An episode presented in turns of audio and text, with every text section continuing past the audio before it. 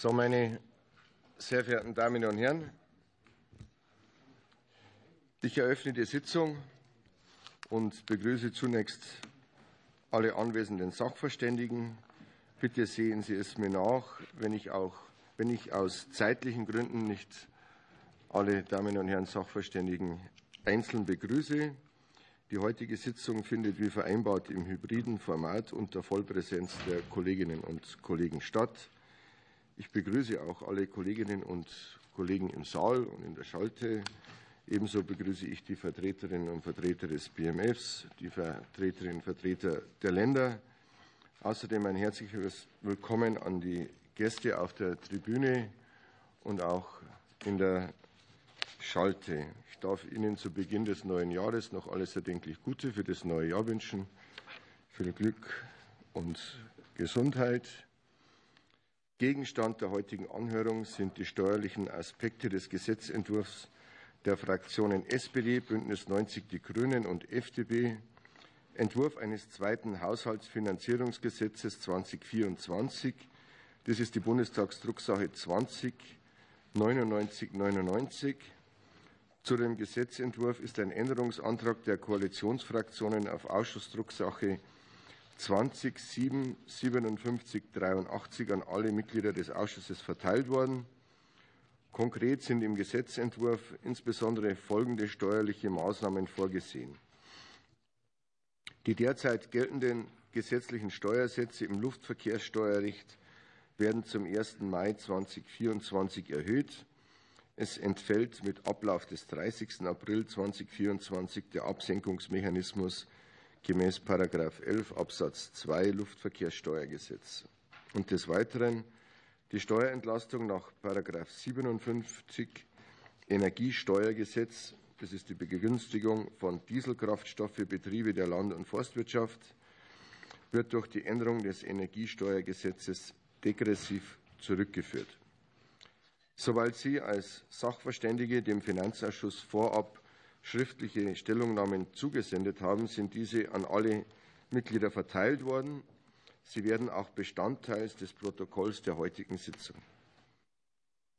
Für das Bundesministerium der Finanzen, nochmal explizit, darf ich hier im Saal Frau Ministerialdirigentin Dr. Kuhn, Herrn Ministerialrat Fritz und Frau Regierungsdirektorin Weiß herzlich begrüßen.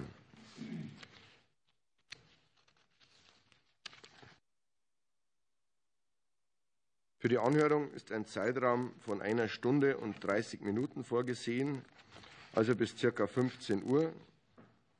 Ziel ist es, möglichst vielen Kolleginnen und Kollegen die Möglichkeit zur Fragestellung zu geben. Daher hat sich der Finanzausschuss in dieser Legislaturperiode für folgendes Verfahren entschieden.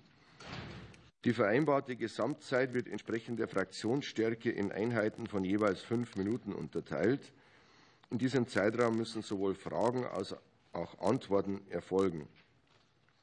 Die Kolleginnen und Kollegen wissen, je kürzer die Fragen formuliert werden, desto mehr Zeit bleibt dementsprechend auch für die Antworten.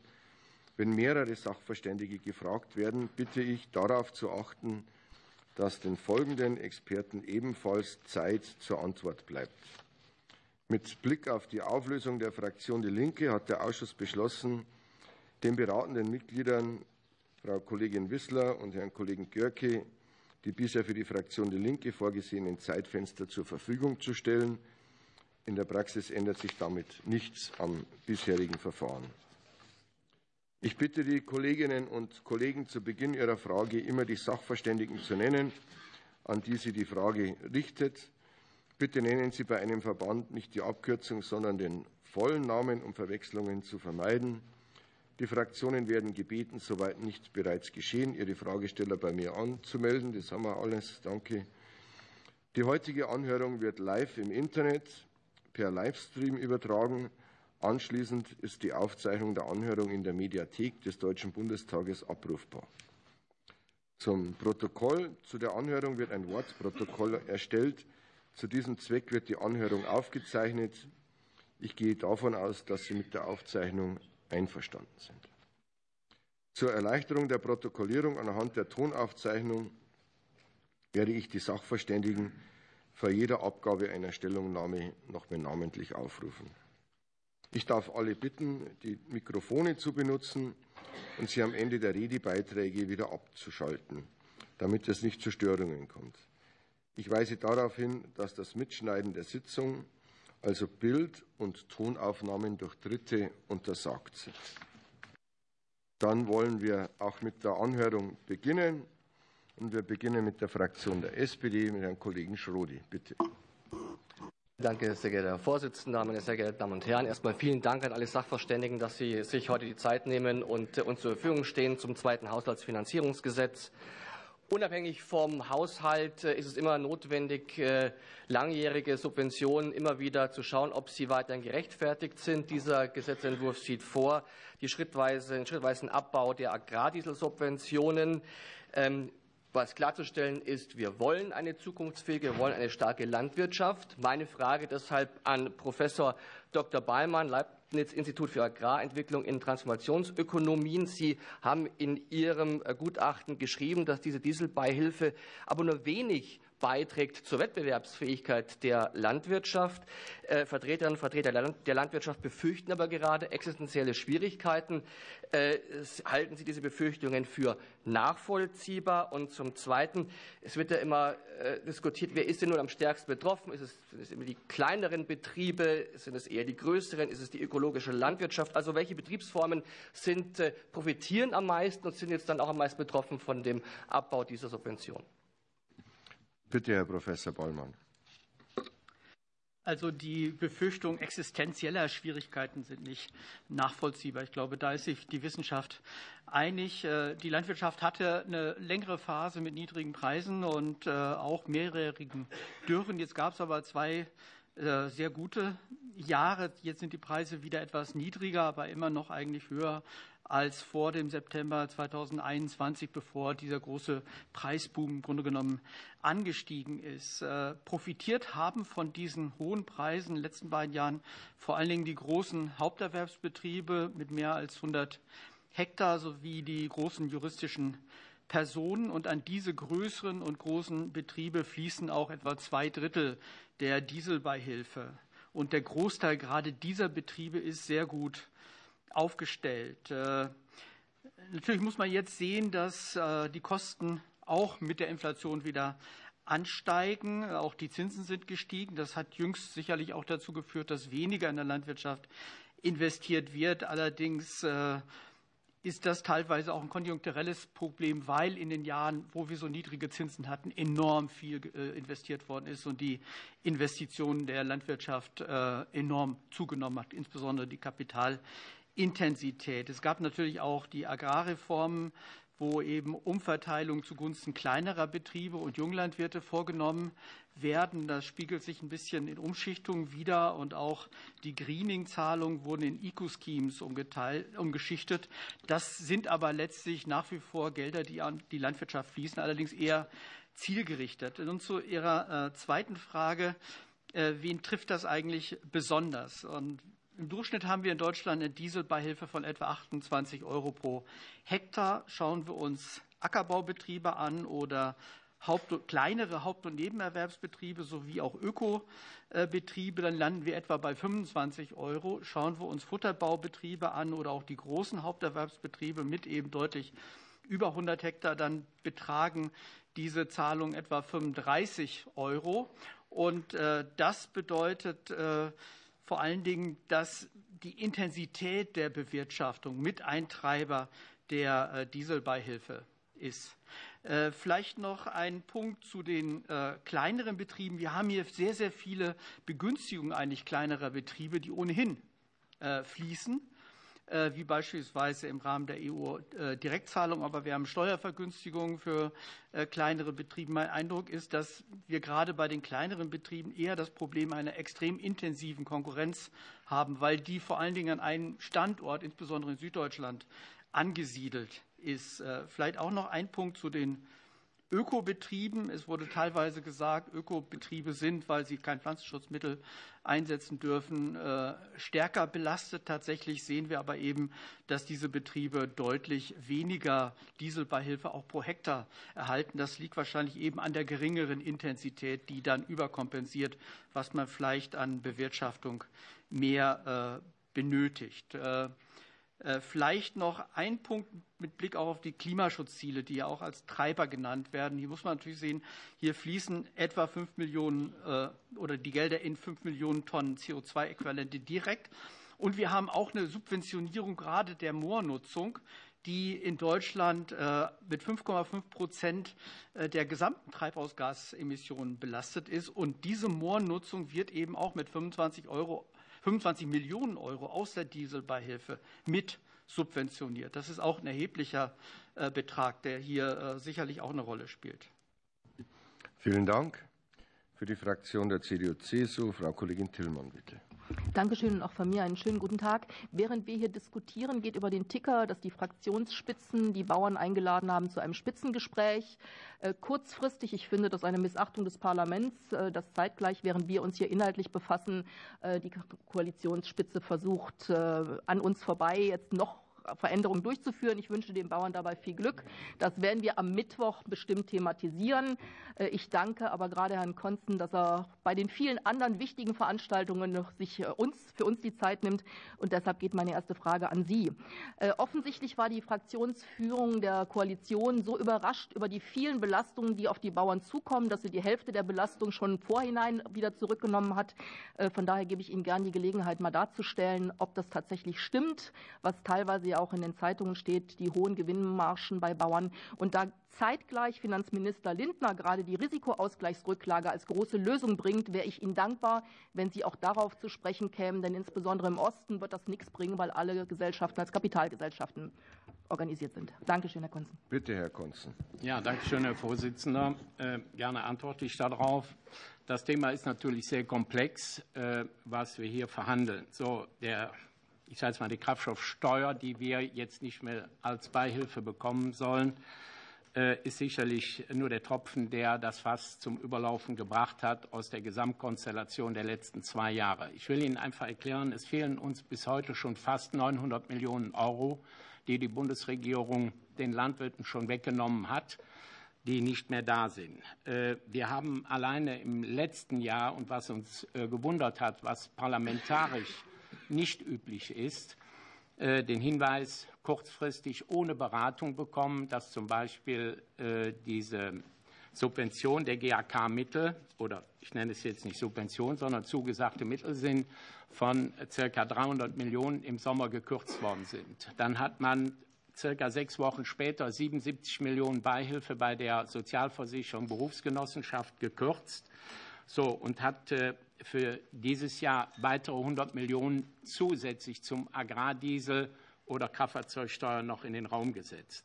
So, wir sind der Meinung, dass 1,2 Prozent der Bevölkerung mit 10 Prozent Belastung der Sparmaßnahmen überfordert sind. Und das ist der Grund, warum wir eigentlich die Bauern auf die Straße gegangen sind. Die Unzufriedenheit wir haben ZKL gehabt, wir haben Bauschattpapier gehabt. Nichts, was die Bundesregierung, was sie uns zugesagt hat, an Geld in, in eine Welle gebracht der Umsetzung. Und das hat dazu geführt, dass die Landwirte im Grunde genommen in den letzten Jahren keine politische Struktur mehr gesehen haben, sondern nur noch Verbote, Veränderungen, Düngeverordnungen. Ich will die ganzen Dinge nicht aufzählen, die uns erheblich belasten, die jedem Landwirt Geld kosten. So, wir haben in den Betrieben in diesem Jahr eine Rücknahme der GAP-Mittel, gemeinsame Agrarpolitik aus Brüssel, von über 30 Prozent. Die Programme, die die Bundesregierung ausgelobt hat, das Bundesministerium für Ernährung, Landwirtschaft und Verbraucherschutz, die Programme sind in der Landwirtschaft nicht angenommen, weil sie fehlgeleitet sind und nicht dazu führen, dass die Landwirtschaft dadurch profitieren kann. So, das ist das Gesamtpaket. Die Pauschalierung wird zurückgefahren. Ich will nur gerade noch einen Kommentar zurückbringen.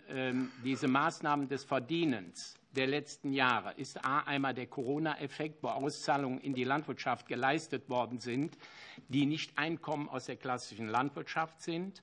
Und es sind die Dinge, die der Krieg mit sich gebracht hat. Die Landwirte haben ein Wirtschaftsjahr vom 1.7. bis zum 30.6.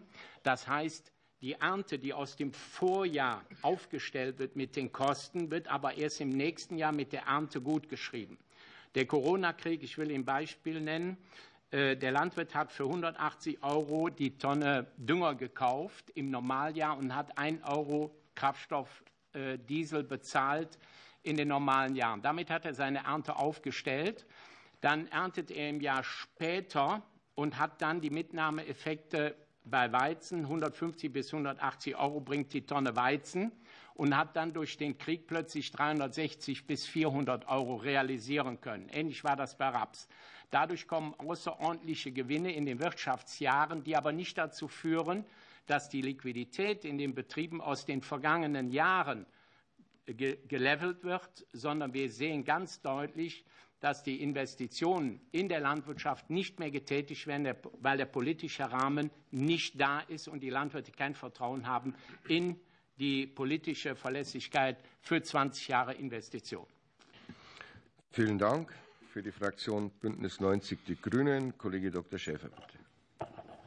Ja, vielen Dank, äh, Herr Vorsitzender. Herzlichen Dank an äh, die Sachverständigen ähm, auch für ihre schriftlichen ähm, Stellungnahmen, die sie vorgelegt haben. Ich darf ähm, eine Frage zunächst an Frau Schenoit vom Forum Ökologisch-Soziale Marktwirtschaft richten. Bei welchen steuerlichen Regelungen sehen Sie vor dem Hintergrund des notwendigen Umbaus äh, unserer Wirtschaft in Richtung äh, Klimaneutralität den höchsten Anpassungsbedarf in Bezug auf eine klimapolitische Lenkungswirkung mit Blick auf den Haushalt sowie auch auf äh, Subventionen ähm, außerhalb des Haushalts mit den größten bzw. geringsten Anwendungsfällen. Und äh, die zweite Frage würde ich gerne an Herrn Dr. Töne vom Finanzwissenschaftlichen Forschungsinstitut an der Universität zu Köln richten. Der Bundesrechnungshof hat in seiner Stellungnahme vom 18. April 2023 den Absenkungsmechanismus bei der Luftverkehrssteuer kritisiert, insbesondere weil er im Widerspruch zu den klimapolitischen Lenkungszielen der Luftverkehrssteuer steht.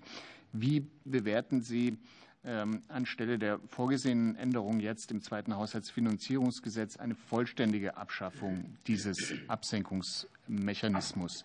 Ähm, ich muss mich leider dann auch nach dieser Fragerunde entschuldigen, weil ich noch zu einem ähm, Berichterstattergespräch im BMEL muss. Herzlichen Dank.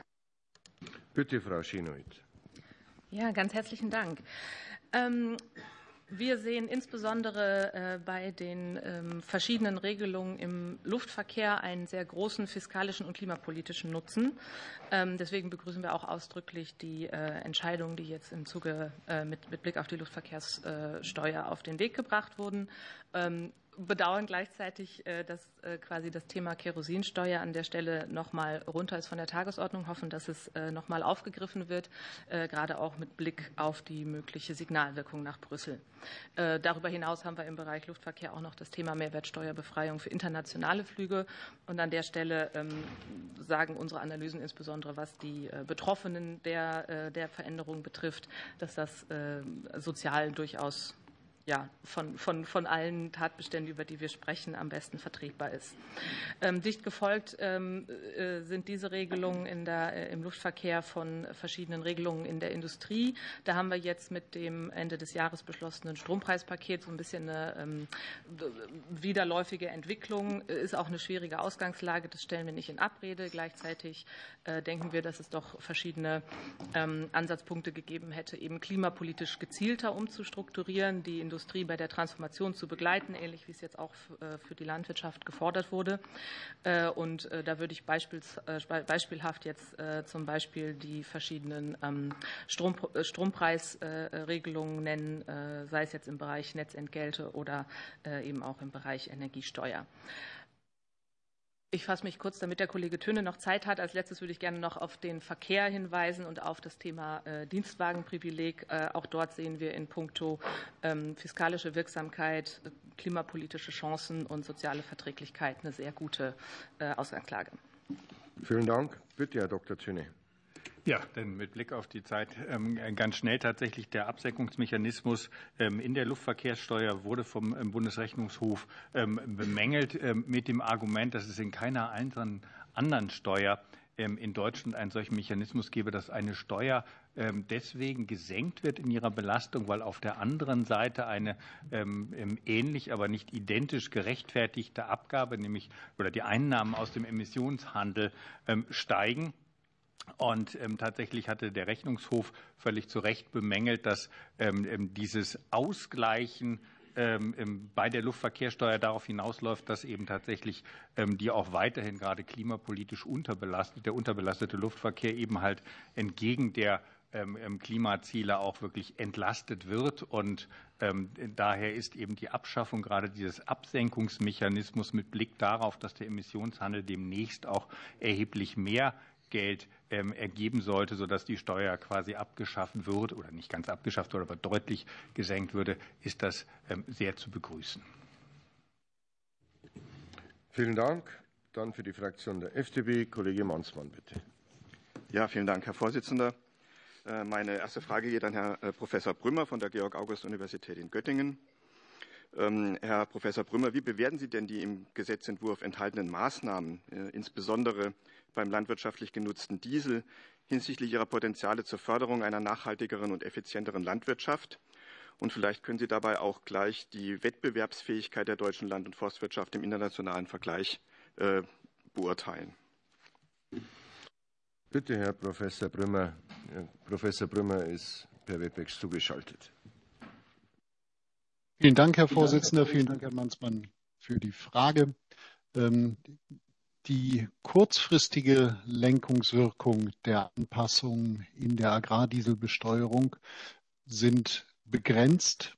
Es ist nicht davon auszugehen, dass durch die vorgeschlagene Kürzung bei der Agrardieselrückerstattung es zu einer Änderung in der Produktionsintensität kommt. Und insbesondere ist auch nicht davon auszugehen, das kann man sehr gut an den Pachtpreisniveaus aktuell ablesen, dass jetzt landwirtschaftlich genutzte Flächen aus der Produktion herausgenommen werden würden. Das heißt, kurzfristig sind keine starken Lenkungswirkungen von dieser Subvention aus zu erwarten. Viel wichtiger ist aber die mittel- und langfristige Wirkung. Und immerhin ähm, entspricht die vorgeschlagene Kürzung dann ja doch einer 15-prozentigen Preiserhöhung in etwa. Und hier ist schon davon auszugehen, dass die Betriebe in ihrer Intensität, also in der Menge des Dieseleinsatzes je Hektar, reagieren werden, soweit das möglich ist, mittelfristig weniger stark als langfristig, das ist, glaube ich, klar. Aber besonders arbeitsintensive Bearbeitungsgänge wird man vielleicht etwas stärker sparsam einsetzen. Man wird auch natürlich damit rechnen können, dass die Entwicklung von dieselsparenden Antriebstechnologien, sei es nun durch Effizienz beim Verbrenner oder durch alternative Antriebsformen, durch eine solche ähm, Preiserhöhung beim Diesel ähm, vorangetrieben werden. Und mittel- und langfristig heißt aus meiner Sicht halt auch, dass eine Kürzung, wenn sie denn bei der Rückvergütung angestrebt wird, auch besser ein, stufenweise eingeführt wird, so wie es jetzt ja auch vor gesehen ist. Man kann natürlich trefflich darüber streiten, welcher Zeitraum hier genau der richtige ist. Sie auch die Wettbewerbsfähigkeit an. Dazu hat ähm, Kollege Bahlmann schon einiges ausgeführt. Ich möchte das vielleicht ergänzen, um einen Blick auf die Relation zwischen Pachtpreisniveaus und den in der Dieselrückvergütungsdiskussion enthaltenen Größenordnungen. Pachtpreise in Deutschland im Durchschnitt aktuell 303.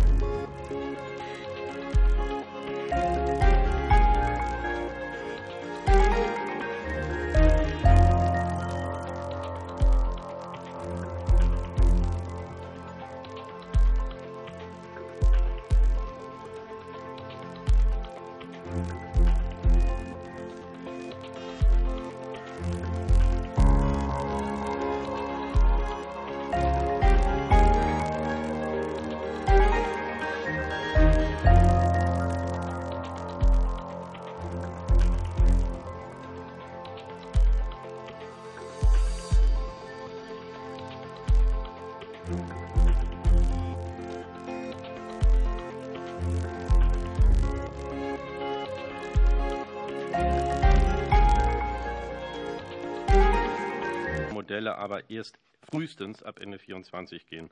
Ausweislich der weiteren Subventionen, da komme ich gleich zu, ähm, und Ausgaben und Einnahmen, Steuereinnahmen und den erzielten Mehreinnahmen von 400 Millionen stellen sich hier mehrere Fragen. Die erste Frage oder ersten beiden Fragen möchte ich an Herrn Konzen, entsprechend vom Deutschen Bauernverband, schicken. Zum einen, wie beurteilen Sie die Situation, dass die Landwirte unter einer derart hohen oder einem derart hohen Transformationsdruck gebracht werden und ihre Wettbewerbsfähigkeit beeinträchtigt wird, obwohl aufgrund der gewaltigen Energiemengen bei E-Traktoren erst, ich habe es gesagt, an Prototypen gearbeitet wird. Ähm, wie sehen Sie also da entsprechend die Mehrinvestitionen, Preise? Sie haben eben über Langfristigkeit gesprochen. Und zweitens die Frage, oder die Nachfrage nach Agrardiesel ist weitgehend unelastisch. Also wie beurteilen Sie die Zielsetzung des Gesetzentwurfs, klimaschädliche Subventionen abzubauen? Das wäre an Herrn Konzen und an Herrn äh, Professor Dr. Wicker würde ich die Frage stellen. Ähm, ist es aus Ihrer Sicht, wenn wir sagen, 2025 sollen Mehreinnahmen zu jetzt, zu den 400 Millionen von 142 erzielt werden, zu etwa 400 Milliarden Gesamtsteuereinnahmen des Bundes. Wir sprechen hier also über Mehreinnahmen von 1 Promille. Sie sprachen über Wettbewerbsfähigkeit. Dann frage ich mich über versalzene Felder und Erdbeerfelder mit Plastiktüten ummantelt sozusagen in Spanien. Sie sprachen über Moore eben, auch eine Kollegin. Also ist da aus Ihrer Sicht nicht völlig widersinnig? Wir reden über ein Promille, die Wettbewerbsfähigkeit der deutschen Landwirte im Verhältnis zu den geringeren Mehreinnahmen so zu beeinträchtigen. Und zweitens, Sie sprachen über Pachtpreise. Ich glaube, die Pachtpreise, die man aushandeln wird, ein großes Agrarunternehmen, das ist jedenfalls meiner Auffassung, spielen Zahlen. Ich glaube kaum, dass der kleine Landwirt da zum Zuge kommt. Kommt es nicht da zu einer Konzentration? Bitte, Herr Konzen. Ja, danke, Herr Vorsitzender. Also zu dem Thema alternative Kraftstoffe ist Folgendes zu sagen. Äh, die E-Mobilität ist in der Landwirtschaft nicht umzusetzen. Ich will ein Beispiel von Klaas nennen. Erntemaschine 200 Kilowatt Leistung braucht einen 20 Tonnen Anhänger an Batterien, die er mitnehmen muss, um damit vier Stunden zu ernten und braucht dann einen Tag zum Laden, wenn er dann eine Hochleistungsanlage hat, um wieder zu befüllen. Also äh, können wir das vernachlässigen. Äh, zur Kritik müssen wir sagen, wir waren unterwegs bei alternativen Kraftstoffen. Ich vergesse das Biokraftstoffgesetz. Wir haben äh, in der Zeit vorher Rapsmethylester gehabt. Klimaneutral konnten wir da unterwegs sein. Das hat man einfach unter den Teppich gekehrt und hat gesagt, brauchen wir nicht mehr. Ähm, ich denke mal, die Entwicklung, Kraftstoff zu sparen, wird in der Landwirtschaft nicht möglich sein, aus dem einfachen Grunde, weil die Bodenbearbeitung bleibt. Und wenn wir bei einem Verzicht von Pflanzenschutzmitteln ausgehen, ist das Flügen Grundvoraussetzung. Das heißt also, das ist der höchste Aufwand an Diesel, den wir betreiben. So, und Sie müssen einfach wissen, die Verteilung ist sehr unterschiedlich, was das angeht. Wir haben Betriebe, die mit 80 Liter pro Hektar auskommen und Veredelungsbetriebe, wenn Sie in der Milchveredelung sind, brauchen 600 Liter pro Hektar Aufwand. Und jetzt können Sie sich die Daten ausrechnen. Wenn Sie da jetzt diese Vergütung wegnehmen, dann können Sie das für einen kleineren und mittleren Betrieb leicht schultern. Aber für einen Veredelungsbetrieb ist das extrem schwierig und deshalb geht das nicht. Bitte, Herr Professor Wicker. Ja, vielen Dank für die äh, Einladung und vielen Dank für die Frage. Ich äh, will es mal jetzt sehr kurz machen. Die, äh, der Punkt war ja hier, naja, die äh, Mehreinnahmen, die jetzt gewonnen werden, dadurch, dass die, äh, diese, die Steuerbegünstigung beim Diesel zurückgeführt wird, die seien ja nun so klein angesichts äh, der gesamtstaatlichen äh, Einnahmen, dass es sich doch äh, kaum lohne. Das ist natürlich ein etwas merkwürdiges Argument. Ich meine, ich hatte das in meiner Stellungnahme ausgeführt, dass man eigentlich keine guten ökonomischen Gründe für die Steuervergünstigung finden kann. Es sprechen umweltökonomische Gründe dagegen, es sprechen ordnungspolitische Gründe dagegen und es sprechen verteilungspolitische Gründe dagegen. Zwar ist die zusätzliche Einnahme, die dadurch gewonnen wird, nicht erheblich. Das macht die Steuerbegünstigung des Diesels aber nicht besser. Insofern ist es zu begrüßen, äh, dass man sie jetzt zurückführen will. Dankeschön. Vielen Dank. Für die Fraktion der SPD, Kollege Kasper, bitte. Ja, vielen Dank, Herr Vorsitzender. Es ist immer wieder erstaunlich, wie nicht nur moralisch, sondern auch inhaltlich flexibel die AfD argumentiert. Tatsächlich ist es ja so, dass die AfD sämtliche Subventionen abschaffen möchte, auch zum Beispiel die Agrardieselsubvention. Das klang ja gerade nicht so.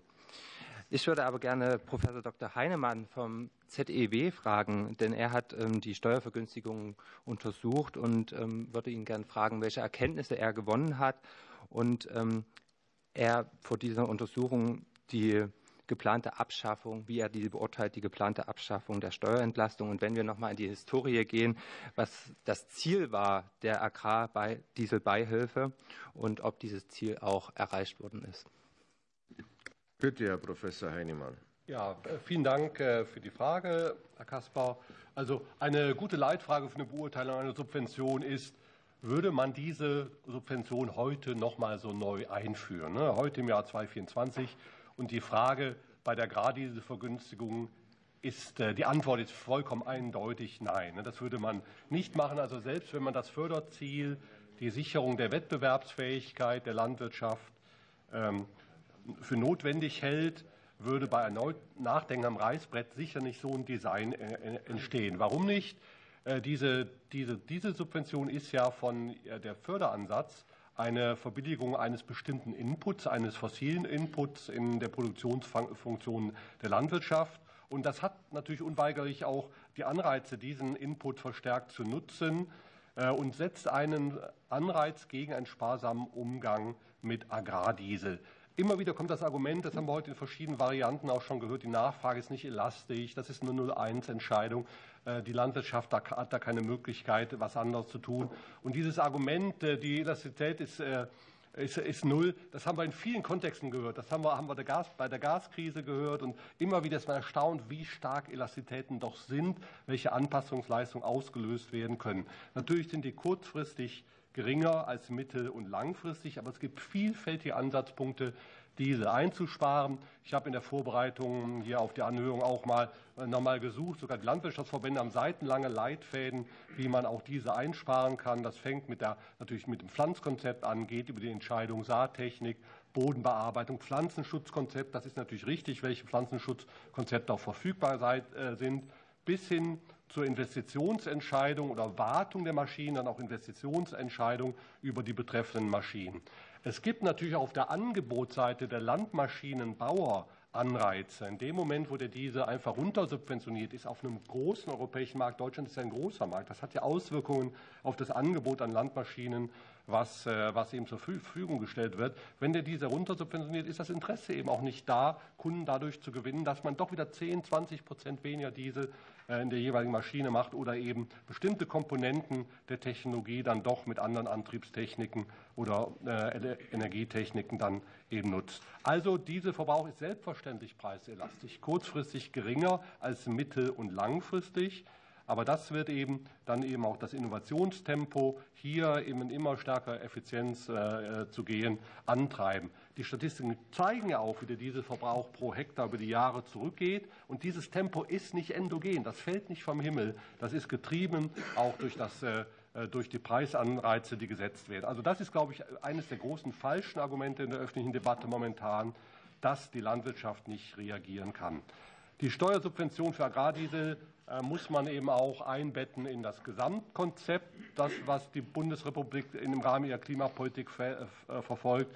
Und äh, man muss sagen, das ist eine hochgradig inkohärente Subvention. Das erinnert mich so ein bisschen an die Zeiten der EU-Subventionierung, als man schon Tabakwerbeverbot hat, aber immer noch den Tabakanbau subventioniert hatte. Ne? Aus den Zeiten ist man auch weg. Und genauso eine Inkohärenz haben wir heute hier. Ne? Die Folgen für die Wettbewerbsfähigkeit die ja das eigentlich Förderziel sind, das ist jetzt schon angeklungen, weil man Anpassungsmöglichkeiten hat und vor allen Dingen auch wegen der Kapitalisierung im Landpreis und den Pachten wird dieses Argument doch stark überstrapaziert. Also so staatliche Betrachtungen, diese Subvention pro Hektar macht heute so und so viel Euro, berücksichtigt eben nicht, dass im Gleichgewicht bei den Anpassungen anschließend bei Wegfall einer solchen Subvention auch die, die Pachtpreise sich nicht so dynamisch entwickeln würden wie andernfalls, äh, sodass äh, dass das ein Stück weit auch eine Milchmädchenrechnung ist, wenn man nur diese statischen Betrachtungen. Äh, also kein zielgenaues Instrument für die Förderung der Wettbewerbsfähigkeit der Landwirtschaft, hochgradig inkohärentes Instrument, wenn man, wenn man den Gesamtrahmen betrachtet. Vielen Dank. Für die Fraktion der CDU-CSU, Kollege Steiniger, bitte. Ja, herzlichen Dank, Herr Vorsitzender. Ich habe zwei Fragen. Äh, zuerst an Herrn äh, Konzen und dann an Herrn Professor Teufsen. Ähm, erste Frage, Herr Konzen. Ähm, Thema Planungssicherheit. Also die Winzer bei mir äh, in der Region sagen mir, ähm, wir investieren jetzt erstmal nichts mehr. Ähm, auf diese Bundesregierung können wir uns nicht verlassen. Knall auf Fall kommt so eine Steuererhöhung. Ähm, wie ist das bei Ihnen im Verband? Zweitens, äh, es wurde ja gesagt, also wenn jetzt die äh, Agrardieselsteuer wieder erhöht wird, dann fallen die Pachtpreise. Was sagen Sie zu dieser These? Das ist der erste Fragekomplex. Und dann an Herrn Teufsen. Wir haben jetzt viel gehört über sogenannte klimaschädliche Subventionen. Äh, könnten Sie mir das mal ein bisschen einordnen? Weil wenn ich das richtig sehe, ähm, gibt es eben derzeit noch keine großen Alternativen. Klar kann man ein bisschen sparsamer fahren, aber das wird ähm, den berühmten Bock nicht fett machen. Ähm, es gibt übrigens, Herr Professor Heinemann, ich empfehle Ihnen, in Mannheim gibt es ja auch einen großen Standort von John Deere. Ich war da schon mal. Die, können, die, die, arbeiten an Elektrotraktoren, aber da können Sie sich auch mal anschauen, wie realistisch das in den nächsten Jahren ist und unter welchen Voraussetzungen das ist. Vielleicht das noch als kurzer Hinweis. Also erst Herr Konzen zwei Minuten und dann Herr Professor Teufsen zwei Minuten. Danke. Bitte, Herr Konzen. Ja, danke schön, Herr Vorsitzender. Also zum Thema Planungssicherheit, äh, glaube ich, brauche ich hier nichts zu sagen. ZKL kennen wir, Jochen, äh, Jochen Borchert Papier kennen wir zum Thema Veredelung. Dort sind gesellschaftspolitisch Verträge gemacht worden, wie man die Zukunft umsetzt. Das ist nicht angepackt worden. So, das heißt also für uns in der Landwirtschaft ist dieses Thema ad acta gelegt. Wir werden das nicht mehr anfassen, weil keine langfristigen Planungshorizonte sind. Einer, der sich im Thema ähm, Tierhaltung neu orientiert, der muss einen 20-Jahres-Horizont haben, gerade jetzt bei den Zinsen auch braucht er 20 Jahre, um darüber zu kommen. Die Veredelung ist das, die ja hier extrem knapp bemessen auch äh, vom Einkommen her bewertet werden muss. So aus dem Grunde passt das im Grunde genommen nicht mehr in die Landwirtschaft hinein, weil der Planungshorizont nicht gegeben ist. Das ist das eine.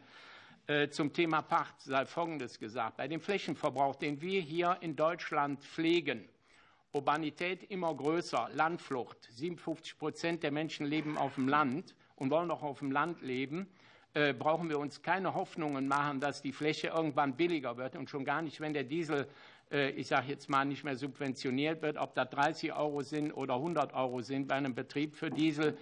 Äh, das sind Dinge in der Nachfrage, die zu beurteilen sind. Und da sind Landwirte selber nicht dran schuld, sondern die stehen im Wettbewerb. Und wenn man unsere kleinen Strukturen so kaputt macht, mit den kleinen einzelnen Schrauben, dazu zieht jetzt auch der Agrardiesel, die Agrardieselbeihilfe, dann muss man sich nicht wundern, dass wir größere Strukturen haben müssen, um überhaupt noch wettbewerbsfähig zu sein. Und damit machen wir die bäuerlichen Familien kaputt. Und deshalb wird der Pachtpreis im Grunde genommen im Wettbewerb immer etwas nach oben sein, weil Fläche einfach knapp ist. Vielen Dank. Bitte, Herr Professor Teufsen. Ja, vielen Dank, Herr Vorsitzender. Ich will gerne etwas zum Thema der Subvention oder eben auch Nicht-Subvention sagen an dieser Stelle. Die Gesetzesbegründung führt ja dieses Argument der klimaschädlichen Subvention an. Das wäre es für mich beim Agrardiesel nur, wenn wir verschiedene Antriebstechnologien zur Auswahl hätten, nämlich klimafreundlichere und weniger klimafreundliche und jetzt durch staatliches Handeln die weniger klimafreundliche Alternative ökonomisch begünstigt wird. Aber das ist ja schon auch in der Vorbemerkung von Herrn Konzen deutlich geworden. Im Moment fehlt es ja noch an den Alternativen zum Dieselantrieb. Das heißt, wir haben ja nur einen. Insofern kann ich auch nichts zulasten eines klimafreundlicheren Antriebs fördern. Und es geschieht dementsprechend auch nicht. Das Argument, das gerade aus dem Raum Mannheim in die Diskussion eingebracht wurde, kann ich nicht nachvollziehen. Das Argument basiert ja auf der Annahme, dass die Motoren durch die Landtechnikindustrie entwickelt werden und dann von ihr auch in die Landmaschinen eingebaut werden. Dem ist ja nicht so, sondern die kaufen Motoren von MAN, Daimler, Caterpillar und anderen zu und verwenden diese Motoren von anderen Herstellern wo ja der Druck der hohen Dieselpreise und der hohe Effizienzdruck des Transportgewerbes auf die Motorentechnologie wirkt, ebenfalls für die Landtechnik. Und deswegen haben wir auch dort hohe Anreize, möglichst sparsame Motoren einzusetzen.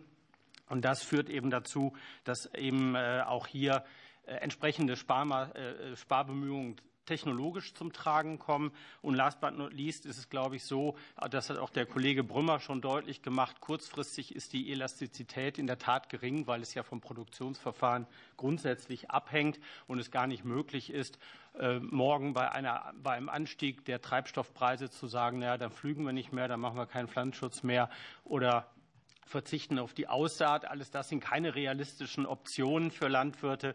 Deswegen wird der Bedarf unabhängig vom Preis gleich hoch bleiben. Und deswegen hat der Wegfall eben eher die Wirkung einer äh, Einkommensbesteuerung für Landwirte. Und das führt natürlich dann auch immer zu sehr viel Unmut.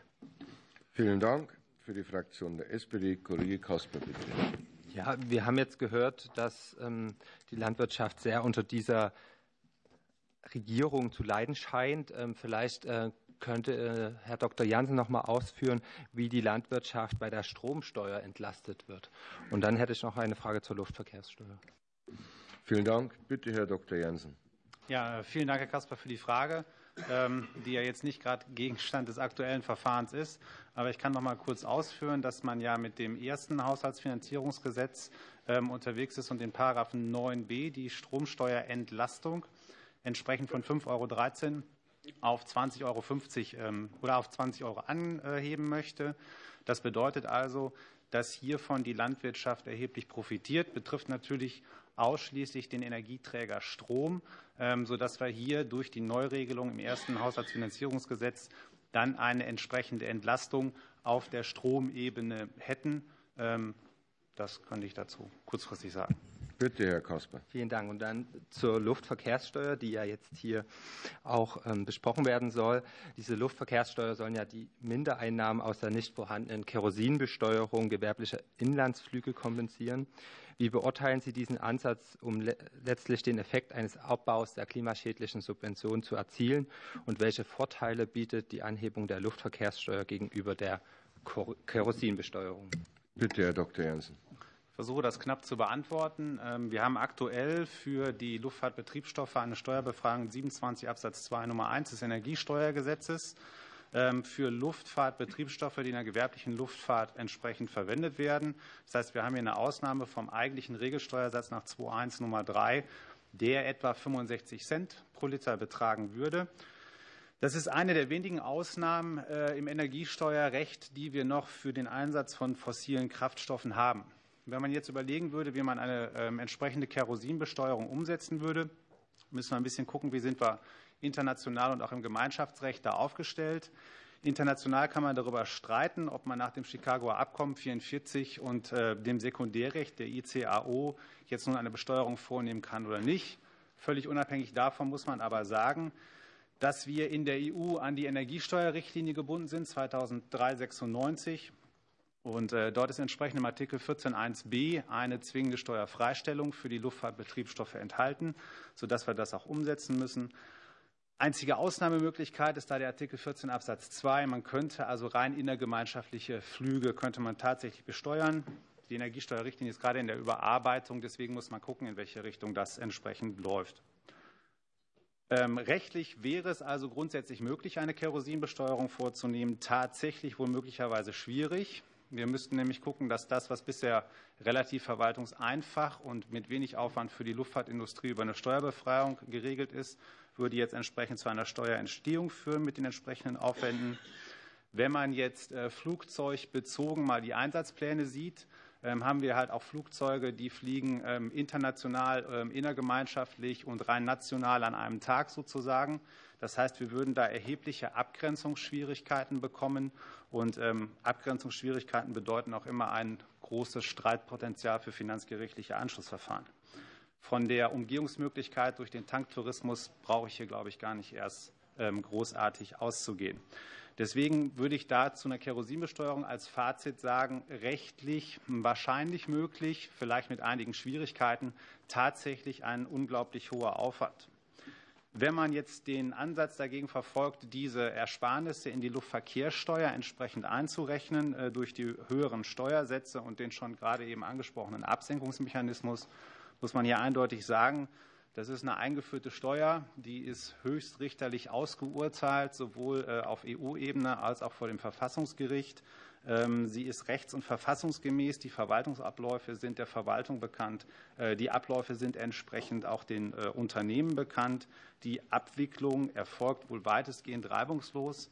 Ähm, und äh, deswegen ähm, ist hier der Umsetzungsaufwand, wenn man also diese Kerosinbesteuerung, die man nur schwer vornehmen kann, jetzt tatsächlich auf die Luftverkehrssteuer aufschlägt, ist das äh, mit einem sehr geringen Verwaltungsaufwand unmittelbar umsetzbar. Deswegen würde ich an der Stelle sagen, wenn es den politischen Willen gibt, also ökologisch tatsächlich Kerosin zu besteuern und man macht das ähm, über das Vehikel der Anpassung der Luftverkehrssteuer, ist das in meinen Augen das äh, verwaltungstechnisch und auch in der Belastung für die Luftverkehrsindustrie effizienteste Mittel. Vielen Dank. Vielen Dank. Für die Fraktion der CDU-CSU Kollege Dr. Tibroke. Ja, vielen Dank, Herr Vorsitzender. Hm, rechtssicher und verwaltungstechnisch einfach ist das eine, wirtschaftspolitisch, klimapolitisch ist das andere. Meine Fragen auch zum Thema Luftverkehrssteuer richten sich an Herrn von Randow vom Bundesverband Deutsche Luftverkehrswirtschaft und an Herrn Professor Dr. Wigger. Zum Ersten, ähm, Herr von Randow, wie, ähm, wie schätzen Sie die deutsche Luftverkehrssteuer im Vergleich zu den Steuersätzen in anderen Mitgliedstaaten der EU ein? Äh, wie schätzen Sie die Auswirkungen dieser Luftverkehrssteuererhöhung, das sind immerhin rund 20 Prozent, auf Ihre Mitgliedsunternehmen ein? Und können Sie schon prognostizieren, wie sich diese Luftverkehrssteuersatzerhöhung auf die Ticketpreise der verschiedenen Destinationen auswirken? Und vor diesem Hintergrund meine Frage an Herrn Professor Wigger. Die Verfasser des Gesetzentwurfs sind der Auffassung, durch diese Regelung den Ausstoß von klimaschädlichen Treibhausgasen zu verringern und die Bürgerinnen und Bürger zu klimafreundlichem Handeln zu ermuntern. So zitiere ich aus der Begründung. Wie sehen Sie die klimapolitischen Effekte dieser beabsichtigten ähm, Steuersatzerhöhung? Danke. Bitte, Herr von Randow. Vielen Dank, Herr Debroke. Die Luftverkehrssteuer 2011 eingeführt, hatte er schon damals zum Ziel, eine Besteuerung des Luftverkehrs vorzunehmen, erstmalig und hatte zwei Dinge berücksichtigt. Erstens, ähm, die Luftverkehr, die Steuer sollte eben keine Kerosinsteuer sein.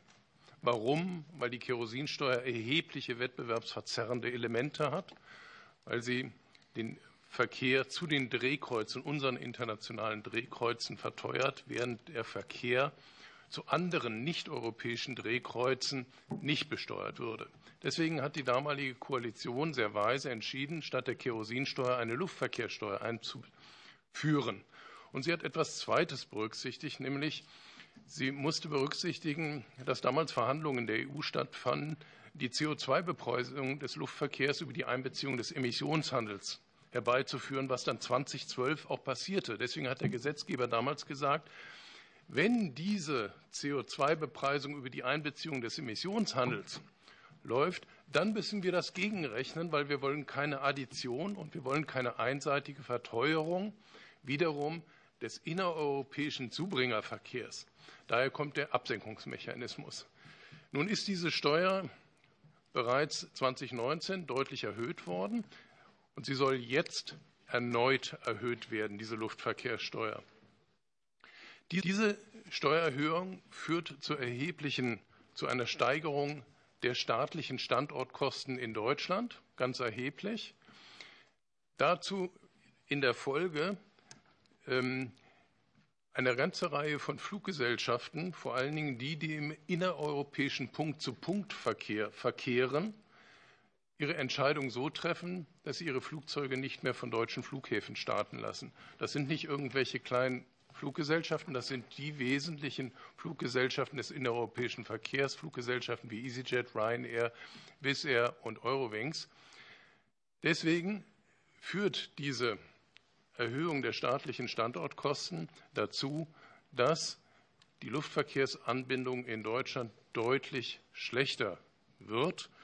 Der Preisunterschied, ich will das mal darstellen, führt dazu, dass wir in Deutschland eine Besteuerung, ähm, eine, eine Belastung eines Fluges, der in Deutschland abgeht, ähm, mit Steuern und Abgaben in der Größenordnung von etwa 4.000 bis 4.500 Euro haben pro Flugzeug, A320 im Durchschnitt mal gerechnet, während wir in Flughafenstandorten in der Europäischen Union, an anderen Standorten, eine Belastung von 200 bis 500 Euro haben. Sie können sich vorstellen, welche Konsequenzen damit verbunden sind. Das sind die Folgen schlechterer Anbindung Deutschlands. Bitte, Herr Professor Wicker. Ja, vielen Dank für die neuerliche Frage. Es fällt mir nicht ganz leicht, das in 30 Sekunden abzuhandeln. Ähm, Machen Sie ein bisschen länger. Vielleicht muss man zunächst einmal sehen, dass wir äh, bei der, äh, also die, die Frage, inwieweit leistet eine Erhöhung der Luftverkehrssteuer einen Beitrag zum Klimaschutz, die muss man, glaube ich, so im Kontext der grundsätzlichen CO2-Bepreisung äh, des, des, Luftverkehrs einerseits sehen und man muss sie äh, im Hinblick darauf sehen, wie, ähm, wie, reagieren, wie reagiert die Nachfrage im Luftverkehr. Und man muss sie im Hinblick darauf sehen, warum ist die Erhöhung jetzt überhaupt, die, äh, überhaupt auf die Agenda gesetzt worden. Sie ist ja genau genommen auf die Agenda gesetzt worden, auch mit der Kurzfristigkeit auf die Agenda gesetzt worden, weil es darum geht, Haushaltslöcher zu stopfen. Und äh, fangen wir mal hinten an. Das Haushaltslöcher stopfen, das wird gelingen. Und zwar deshalb, weil diese Maßnahme für sich genommen keinen großen Beitrag zum Klimaschutz leistet. Man kann das jetzt auf verschiedene Flüge, äh, für verschiedene Flüge sich anschauen. Ich beschränke mich jetzt mal für einen Moment auf den innereuropäischen Luftverkehr. Beim innereuropäischen Luftverkehr hätten wir ja angenommen, es käme zu einer, einem Beitrag zum Klimaschutz, würde das ja bedeuten, die Kunden fliegen weniger und dadurch jetzt, werden jetzt weniger Emissionen freigesetzt. Wenn das so wäre, würde das im europäischen, äh, also im innereuropäischen Luftverkehr nicht viel ausmachen, weil dann ganz einfach die nicht in Anspruch genommenen Zertifikate entweder für Flüge anderswo oder neuerdings ja auch für andere Industrien genutzt würden. Also hier haben wir im Prinzip einfach gewissermaßen äh, eine Neutralisierung. Herr Professor Wicker. Ich weiß, ich, ich, sehe den Punkt, aber ich glaube, den Punkt will ich gleich gut jetzt ja. noch machen. Das Zweite ist, nicht, und äh, wir beobachten eigentlich keinen besonders preiselastisch, keine besonders preiselastische Nachfrage äh, nach Luftverkehr in Deutschland. Also die empirische Evidenz ist bisher nicht besonders umfangreich, aber die empirische Evidenz, die vorliegt, die sagt im Wesentlichen zweierlei. Erstens trifft die Luftverkehrssteuer im Wesentlichen Low-Cost-Carrier und zweitens das auch nur kurzfristig. Also insofern, ja, Haushaltslöcher kann man damit ein bisschen stopfen. Einen Beitrag zum Klimaschutz wird man dann gleichzeitig nicht erreichen. Dankeschön. Für die Fraktion Bündnis 90 Die Grünen, Kollege Schmidt. Vielen Dank, Herr Vorsitzender. Meine Fragen richten sich an Herrn Dr. Töne vom Finanzwissenschaftlichen Forschungsinstitut der Uni äh, Köln. Ähm, mich würde interessieren, also es ist ja so, dass mit dem zweiten Haushaltsfinanzierungsgesetz jetzt die Begünstigung von Dieselkraftstoff in landwirt- und forstwirtschaftlichen Betrieben äh, abgeschmolzen werden soll. Zugleich äh, bleibt aber die generelle Begünstigung von äh, Dieselkraftstoff gegenüber Benzin erhalten, da der Steuersatz für Diesel ja weiterhin um 18,4 Cent je Liter unter dem Steuersatz für Benzin liegt. Mich würde interessieren, wie Sie sich, ja, wie Sie die sich daraus ergebenden Anreize bewerten. Und eine zweite Frage, in welchen Bereichen sehen Sie weiteres Potenzial für den Abbau klimaschädlicher Subventionen in Bezug auf eben klimapolitische Lenkungswirkung mit Blick auf den Haushalt sowie auf die Subventionen mit den größten bzw. geringsten Anwendungsfällen? Bitte, Herr Dr. Thüne. Ja, ganz herzlichen Dank für die Frage ähm, oder für die Fragen. Ja, Dieselkraftstoff ähm, insgesamt ähm, wird in Deutschland, wie Sie haben es gesagt, 18,4 Cent pro Liter günstiger, ähm, äh, weniger stark besteuert, wenn man ähm, den äh, Kraftstoff nach Energiegehalt oder auch nach CO2-Emissionen pro ähm, Liter besteuerte, wäre sogar eine eigentlich neutrale Steuergleichheit, wäre sogar, lief darauf hinaus, dass der Diesel sogar ein bisschen höher besteuert werden müsste. Das ist über viele Jahre und Jahrzehnte stetig, gerade in einem Land wie Deutschland, was ein sehr starkes Transitland, ein sehr stark auch transportintensives Land ist, mit vor allen Dingen dem Hinweis vermieden worden, dass das den Wettbewerbsvorteil der, der hiesigen Transport des hiesigen Transportgewerbes, aber auch den Wettbewerbsvorteil oder die Wettbewerbsgleichheit eben halt der hiesigen ähm, Mineralölindustrie im, im Kontext mit Tanktourismus bzw. Tankverkehren, gerade im gewerblichen Verkehr, ähm, ähm, zu sehr schädigen würde. Und das ist gerade im gewerblichen Bereich, wo es um Langstreckentransporte angeht, durchaus auch der Fall. Lediglich ist es bei weitem nicht nötig, tatsächlich dafür komplett den Diesel ähm, tatsächlich so zu begünstigen. Das tun viele andere europäische Staaten auch nicht. Also wir sehen in der Regel ist der Diesel natürlich dort am teuersten, wo man am wenigsten stark äh, Wettbewerb hat, also in Irland, in Großbritannien und ähnlichen Staaten oder auch an den Rändern. Ähm, die meisten unserer Nachbarländer allerdings besteuern Diesel deutlich höher als wir, manche auch tatsächlich beinahe gleich wie ähm, tatsächlich auch Benzin erlauben dann nur tatsächlich ähm, dem gewerblichen Verkehr, das heißt allen Fahrzeugen über 7,5 Tonnen und allen Bussen über 9 Tonnen, ähm, tatsächlich einen Erstattungsmechanismus. Der ist mittlerweile auch digital und so einfach, dass das tatsächlich auch die meisten deutschen Transportunternehmen tatsächlich einfach da eine DKV oder sonstige geartete Abrechnungskarte haben, sodass auch wir dieses tatsächlich diesen großen Unterschied in der Besteuerung zwischen Benzin und Diesel, ähm, der natürlich darauf hinausläuft, dass wir ähm, im Dieselbereich deutlich geringere preisliche Anreize haben, langfristig tatsächlich auch dort deutliche äh, Absenkungen zu kriegen. Das, darauf könnte man verzichten, äh, beziehungsweise peu à peu, natürlich auch tatsächlich mit einem Abbaupfad dieser Steuersubvention ähm, tatsächlich eine, ähm, eine Gleichstellung von Benzin und Diesel herbeizuführen, um damit dem Klimaziel zu dienen und gleichzeitig die Wettbewerbsfähigkeit der besonders betroffenen Branchen durch eine Erstattungsregel ähm, ähnlich der belgischen, ähnlich der französischen tatsächlich auch trotzdem zu erhalten und das dann eben halt auch mit Augenmaß in einer Weise zu steuern, dass es da sich denn dieser Wettbewerbsvorteil nur auf die beschränkt, die denn tatsächlich sind. Das ist, das ist ein ganz wichtiger Bereich. Ansonsten ist tatsächlich, was, die, was den Abbau von Steuervergünstigungen ähm, im Klimabereich angeht, wir haben da tatsächlich ja ähm, unter anderem diese ähm, lange Liste, die vom Umweltbundesamt das letzte Mal 2021 rausgebracht wurde mit diesen ominösen 65 Milliarden Euro umweltschädlichen Subventionen. Das sind in der Tat umweltschädliche Subventionen insofern, als sie preislich tatsächlich verzerren zulasten der Umwelt. Das heißt aber nicht, dass man diese Subventionen unbedingt immer abbauen kann. Gerade in diesen Zeiten, die wir ähm, in der Folge des Angriffskrieges auf die Ukraine haben und die Energiepreiskrisen, die wir alle miterlebt haben, haben wir auch gesehen, dass es ja notwendig war, und auch weiterhin notwendig ist, tatsächlich bei uns auch sehr viele ähm, Industrien auch in diesem Bereich zu stützen. Und wir müssen gerade in dem energetischen Bereich müssen wir im Augenblick sehr vorsichtig sein. Ähm, wenn es darum geht, eben tatsächlich ähm, so im Raum stehende ähm, Subventionen zu benennen, die man begünstigen kann. Es, sind andere Subventionen, die im Augenblick auch schon zum Beispiel auf Ergebnissen nicht zuletzt des Münchner IFO-Instituts als abbaufähig gemacht wurde, also ganz, in ganz anderen Bereichen. Die Veräußerungsgewinne für Immobilien fristunabhängig, nicht nur zehn Jahre. Da ist die Schätzung sechs Milliarden nach Ansicht von vielen Leuten aus der Immobilienwirtschaft eher noch niedrig angesetzt. Also sechs Milliarden könnte man gewinnen, wenn man da tatsächlich einfach normales Steuerrecht ähm, auch im Immobilienbereich meint. Oder für die kommunale Ebene auch ähm, eine sehr angenehme Sache, Gewerbesteuerbefreiung auch wieder im Immobilienbereich fünf Milliarden Euro. Ähm, solche Dinge sind tatsächlich, wenn man sich mal anschaut, was alles über die Jahre und Jahrzehnte Herr auch Dr. bei uns Tüne. schon. Oh ja, Entschuldigung. Ähm, also was alles schon evaluiert worden ist an Steuervergünstigungen, da ist noch viel zu finden. Schauen Sie sich an, es wurden sehr lange Listen gemacht, nicht zuletzt auch von meinem Institut.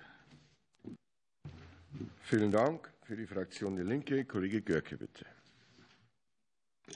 Vielen Dank, Herr Vorsitzender. Vielen Dank, äh, meine Damen, meine Herren, äh, dass Sie uns heute als äh, ähm, Gesprächspartner zur Verfügung stellen. Wir reden über die Transformation unter anderem bei diesem Gesetzentwurf der ländlichen Räume, ähm, in dem ja fast 60 Prozent der Bundesbürger leben, damit natürlich auch bäuerliche Strukturen. Und wir haben ja im Zusammenhang Herausforderungen, ähm, Kürzungen bzw. europäische Entscheidungen bei der Agrarreform. Wir haben Kürzungen gehabt bei, den, äh, bei der Gemeinschaftsordnung GAC ähm, in diesem Haushaltsjahr und jetzt auch für 2024 ähm, mit erheblichen Beträgen. Wir haben die CO2-Bepreisung, die viele Pendlerinnen und Pendler im ländlichen Raum betreffen wird und, und, und. Und dann diese ähm, diese äh, eine Maßnahme der Kürzung des Agrardiesels. Und deshalb meine zwei Fragen an Herrn Konzen vom Deutschen Bauernverband. Sie sprechen in Ihrer Stellungnahme von spürbaren finanziellen Belastungen mit erheblichen Einkommensverlusten. Gibt es äh, aus Ihrer Sicht regionale Unterschiede Ihrer Befürchtungen? Um genau zu sein, wie wirkt sich das Gesetz Ihrer Ansicht nach auf Ostdeutschland mit größeren Strukturen aus? Eine zweite Frage äh, betrifft die Wettbewerbsfähigkeit.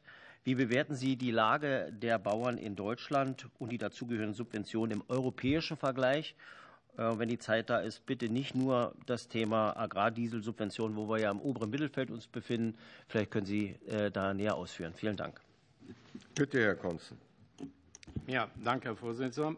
Ähm, zu den äh, Themen sei gesagt, es sind die Ansprüche sehr unterschiedlich. Ich sagte eben ja schon, 80 bis 600 Liter ist der Anspruch pro Hektar in Dieselverbrauch in den einzelnen Betrieben. Das heißt also, in den größeren Strukturen in Ostdeutschland wird man in der Regel zwischen 60 und 80 Liter, je nachdem, zurechtkommen.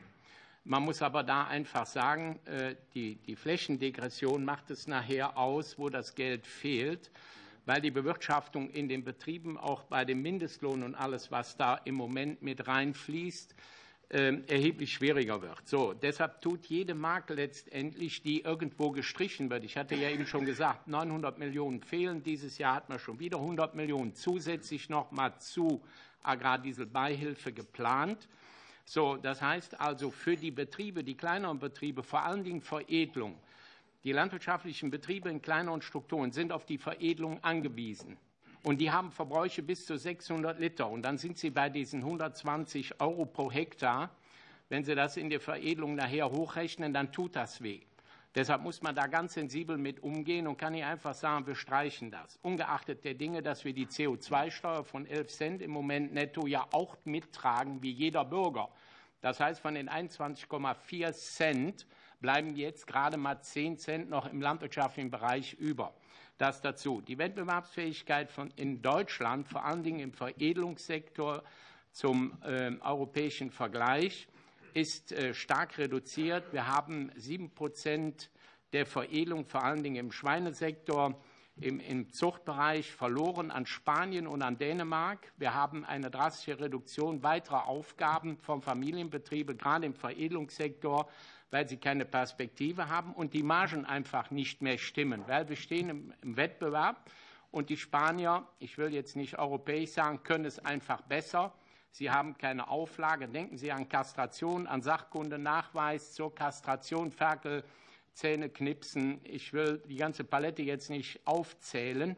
Das haben die nicht. Und das führt im Grunde genommen dazu, dass unsere landwirtschaftlichen kleineren Betriebe unter dieser Maßgabe erheblich mehr leiden als äh, größere Betriebe, weil die das nachher nicht mehr schultern können und können das nur noch ausgleichen. Wir nennen das 24-7 über Stundenlohn der Familienbetriebe, die dann 60 und 80 Stunden arbeiten müssen, damit sie das überhaupt noch gelevelt kriegen. Also die Wettbewerbsfähigkeit im Vergleich Agrardiesel Belgien ist eben gesprochen worden, gar nichts. Frankreich bezahlt drei Prozent Steuer, das sind unsere härtesten Nachbarn im Wettbewerb. So, und dann muss man sich überlegen, ob äh, diese Balance, die wir hier äh, im Moment diskutieren, der Agrardiesel alleine ist sicherlich ein, ein, kleines Ding. Es ist die Gesamtkonzeption, die hier in Deutschland in der Wettbewerbsfähigkeit dazu führt, dass der Landwirt mit dem Rücken an der Wand steht und jede Mark, die sie ihm wegnehmen, im Durchschnitt sind das irgendwo dreieinhalb, 4.000 Euro. Das sind aber nachher die Gelder, wo die Jugend sagt, Papa, ich packe das nicht mehr an, ich steige aus, ich gehe doch lieber, wie heißt es, Bürgergeld abholen, da lebt sich besser bei. Entschuldigung. Danke. Für die Fraktion der FDP, Kollege Mansmann, bitte. Ja, vielen Dank, Herr Vorsitzender. Meine Frage geht an Herrn Professor Wicker vom Karlsruher Institut für Technologie. Äh, da möchte ich gerne anknüpfen an ähm, Ihre Antwort, Herr Professor Weger, die Sie dem Kollegen Dr. Tebroke äh, schon gegeben haben. Da haben Sie schon äh, angefangen, darüber zu sprechen, für wie geeignet Sie die Maßnahmen halten, ähm, erstmal im Luftfahrtbereich, ähm, um den Bundeshaushalt zu konsolidieren. Vielleicht können Sie das auch noch mal für den Agrarbereich ausführen. Und auch noch mal vielleicht ein paar Worte dazu sagen, inwieweit Sie das für geeignet halten, um eine nachhaltige Klimapolitik mittel- und langfristig durchzusetzen. Ähm, Sie haben in Ihrer schriftlichen Stellungnahme auch zur Verteilungswirkung äh, etwas geschrieben. Vielleicht können Sie das auch noch mal ein bisschen äh, ausführen im Agrarbereich. Vielen Dank. Bitte, Herr Professor Wicker. Ja, danke schön für die neuerliche Frage. Ich beginne mal mit äh, der Luftverkehrssteuer und hier mit dem Absenkungsmechanismus.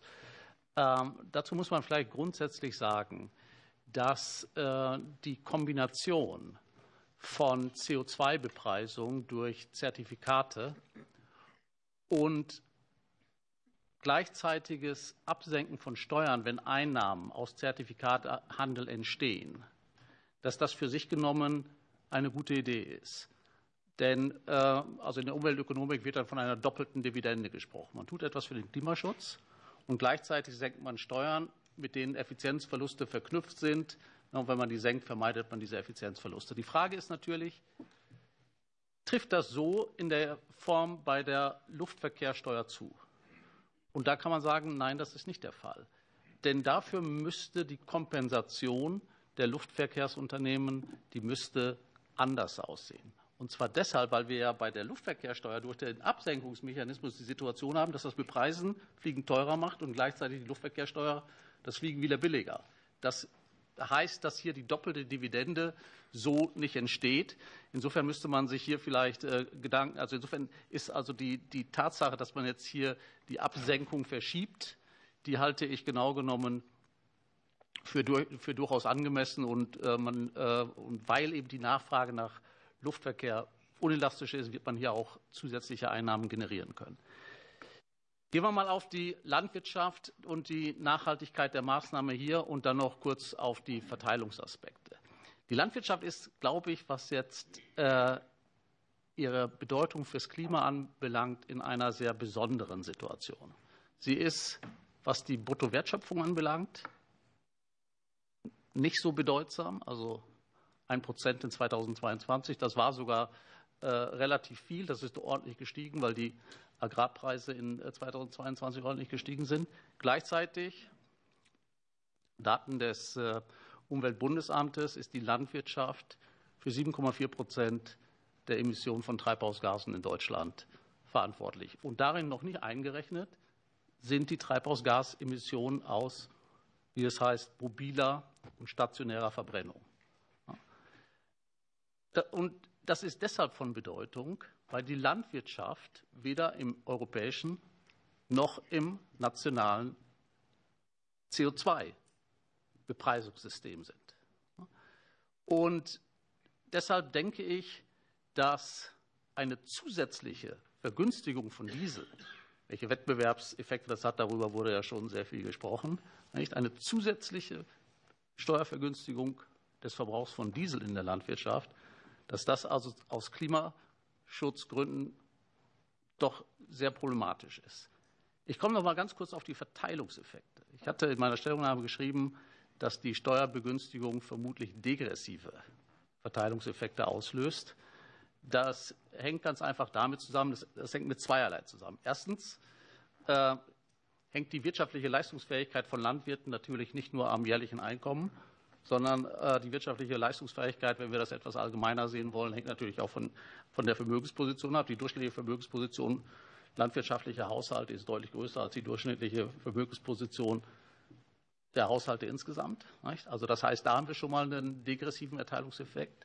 Verteilungseffekt. Wir haben aber auch innerhalb der Landwirtschaft einen degressiven Verteilungseffekt, denn die weniger vermögenden Landwirte sind diejenigen, die von der Diesel, äh, Subventionen am wenigsten profitieren. Wir hatten bereits darüber gesprochen, dass die, solche Subventionen kapitalisiert werden, sprich sich in höheren Pachten niederschlagen. Aber der kleine Bauer, der auf gepachteten Flächen sein Einkommen erwirbt, der reicht praktisch die erhaltene Subvention, die reicht er weiter in Form von höheren Pachten. Also haben wir hier genau genommen auch aus Verteilungssicht eine, ein merkwürdiges Instrument. Dankeschön. Vielen Dank. Für die Fraktion der SPD, Kollege Schrodi. Ja, vielen Dank. Zunächst mal äh, eine Vorbemerkung. Den Strukturwandel der Landwirtschaft gibt es seit Jahrzehnten. Äh, zwei Millionen landwirtschaftliche Betriebe 1950, jetzt 250.000, in den letzten zehn Jahren 12 Prozent weniger. Den gibt es auch unter äh, anderen Landwirtschaftsministern mit anderem Parteibuch sogar über Jahrzehnte hinweg. Insofern ist die Frage, und wir haben gerade gehört auch, dass nun die, der Agrardiesel das Fass zum Überlaufen bringt aus Ihrer Sicht. Äh, Herr Konze, aber ein, ein ganz kleines Rädchen ist. Und wenn überhaupt, was ja bezweifelt wird. Deswegen meine Frage zunächst einmal an Professor Dr. Ballmann. Ähm, welche Maßnahmen wären aus Ihrer Sicht denn viel besser geeignet, um die Landwirtschaft und insbesondere kleine Betriebe zu stärken? Und dann würde ich äh, an Professor Dr. Friedrich Heinemann äh, noch äh, zwei Fragen stellen. Äh, es gab ja das degressive Auslaufen der Agrardieselbeihilfe auch in Österreich 2012. Welche Rückschlüsse können wir denn von den Erfahrungen hier auf uns ziehen? Also das eine und jetzt nochmal auf das, was Herr Wüger gerade nochmal sagte. Ich lese auch in Ihrer Stellungnahme, das heißt, dass die Subvention nicht vollständig in einem höheren, äh, äh, dass die Subvention nicht vollständig beim Landwirt bleibt, sondern äh, auch in einem höheren Preis für Böden und Pachten kapitalisiert wird. Ich überspitze jetzt mal ein bisschen. Heißt das übersetzt, dass der kleine Einkommensteuerzahler, der kleine Handwerker, der kleine Arbeitnehmer mit seinem Einkommen die hohen Pachtpreise für Bodenverpachtung des Großgrundbesitzers, sehr überspitzt formuliert, finanziert? Das ist es ja übersetzt würde ich jetzt mal sagen. Bitte, Herr Professor Ballmann. Äh, fangen wir mit den kleinen Betrieben an. Wir haben kleine Betriebe häufig an einem Standort. Das heißt, der größte Teil der kleinen Betriebe findet sich in Bayern, Baden-Württemberg, Rheinland-Pfalz, äh, teilweise auch Nordrhein-Westfalen. Das heißt, sie sind alle zusammen. Die stehen alle miteinander in Konkurrenz und die stehen vor allen Dingen auch mit mittleren Betrieben in Konkurrenz. Die Frage ist, was ist jetzt klein? Weil ein mittlerer Betrieb sagen wir, in Bayern ist sehr, sehr klein in Ostdeutschland. Das heißt, das eigentliche Problem, vor allen Dingen auch mit Blick auf die Pachten, haben nicht die ganz kleinen Betriebe, die über, wirtschaften überwiegend auf eigenen Flächen, sondern das eigentliche Problem sind diejenigen Betriebe, die sozusagen an der Wachstumsschwelle stehen, wo es potenziell noch Entwicklungsmöglichkeiten gibt. Und diese Betriebe sind im Wettbewerb momentan in einer besonders schwierigen Situation, weil sie mit vielen kleinen Betrieben wird konkurrieren, die gar nicht darauf angewiesen sind, Gewinne zu maximieren. Die stehen sich im Grunde genommen alle gegenseitig auf den Füßen. Und von daher müssen wir ganz vorsichtig sein, wenn wir über Förderung von kleinen Betrieben haben. Wir haben äh, im, im, Erbrecht, wir haben im äh, äh Einkommensteuergesetzbuch und so weiter zahlreiche Begünstigungen von sehr kleinen Betrieben die aber mit mittelgroßen Betrieben konkurrieren, die aus meiner ostdeutschen Perspektive sehr auch klein werden. Und also, wie gesagt, hier muss man sehr, sehr vorsichtig sein mit Blick auf die Frage, was hilft den kleinen Betrieben. Wenn man tatsächlich sagen wir, Kompensationsmöglichkeiten für die Landwirtschaft suchen würde, dann ist wirklich die Frage, was ist beispielsweise tatsächlich mit einem Abbau der Bürokratie, was ist mit einem, einer Gewährleistung beispielsweise der Weiternutzung von Glyphosat, die eben in Deutschland momentan nicht klar geregelt ist für die nächsten zehn Jahre. Wie ist es mit den neuen Züchtungstechnologien? Das sind alles Dinge, von denen kleine Betriebe auch profitieren würden, die der Landwirtschaft insgesamt helfen würden und wo man tatsächlich aber auch Perspektiven, gerade auch mit Blick auf andere Zielsetzungen wie Klimaschutz nutzen würde. Vielen Dank. Bitte, Herr Professor Heinemann. Ja, zu Österreich und dem ersatzlosen Auslaufen der Dieselsubvention damals. Es gab damals Studien, die waren auch so statisch wie das, was wir jetzt äh, lesen. Die haben dann gerechnet, äh, dass, dass es zwei bis vier Prozent ähm, von so durchschnittlichen Ertrag eines landwirtschaftlichen Unternehmens äh, betrifft. Seitdem hat sich keine, keine weiteren Evaluationen äh, ergeben, dass dieses Streichen in irgendeiner Weise einen nennenswerten Effekt auf die Entwicklung der österreichischen Landwirtschaft gehabt hat. Dazu ist der Effekt auch natürlich auch, auch viel zu klein im, im Vergleich zu den großen Dingen, die eben äh, so eine Entwicklung treiben, wie vor allem auch die Lebensmittelpreise, äh, die, ähm, die EU-Regularien und so weiter. Nochmal zur wirklich wichtigen Kapitalisierungsfrage, weil das hier auch teilweise bestritten wurde. Ne? Also die empirische Evidenz, wir zitieren da auch äh, Studien, die ist da, die kann man natürlich viel besser an den großen EU-Subventionen zeigen. Dann, wenn diese, diese Transfers pro Hektar kommen, etwa auch in Osteuropa mit EU-Beitritt, dann steigt der Preis äh, des Landes, des äh, landwirtschaftlichen Fläche, die Pachten steigen nach oben. Das ist dann Durchreichen der Subventionen an den Landbesitzer. Ne? Wer das bestreitet, der kennt die empirische Forschung nicht und negiert die. Das muss man ganz klar sagen. Danke. Vielen Dank. Für die Fraktion der CDU-CSU, Kollege Günzler, bitte. Ja, vielen Dank, Herr Vorsitzender. Meine Frage richtet sich an Herrn Professor Teufsen. Sie hatten ja schon die Gelegenheit, zu der äh, fehlenden Lenkungswirkung etwas auszuführen auf die Frage meines Kollegen Herrn Steininger. Äh, wir haben ja jetzt unterschiedliche Wahrnehmungen, was die Wettbewerbs, äh, die, die Ausfluss auf die Wettbewerbsfähigkeit die Abschaffung des Agrardiesels angeht. Vielleicht könnten Sie da noch mal was zu sagen. Zweite Frage wäre, wir sind ja auch sehr unterschiedlich eingeschätzt, die Einkommenssituationen der landwirtschaftlichen Betriebe. Auch in den Medien geistern da ja Summen von 115.000 Euro rum, wo wahrscheinlich Politik mitgemacht werden soll. Und die Frage auch noch mal zur Auswirkung auf das Preisniveau. Werden die Dinge dann weitergegeben an den Preisen und, äh, oder sind es nur die Großgrundbesitzer, wie ich hier gelernt habe, die dann profitieren oder nicht mehr profitieren? Vielen Dank. Bitte, Herr Professor Teufsen. Ja, vielen Dank, Herr Vorsitzender. Vielen Dank, Herr Günzler. Ähm, natürlich hängt die Wettbewerbsfähigkeit der deutschen Landwirtschaft nicht allein von der Frage der Agrardieselregelung ab. Ich glaube, da sind sich alle Anwesenden im Raum auch weitgehend einig. Aber es ist eben ein weiterer Beitrag zur Frage der Wettbewerbsfähigkeit oder auch der Nicht-Wettbewerbsfähigkeit.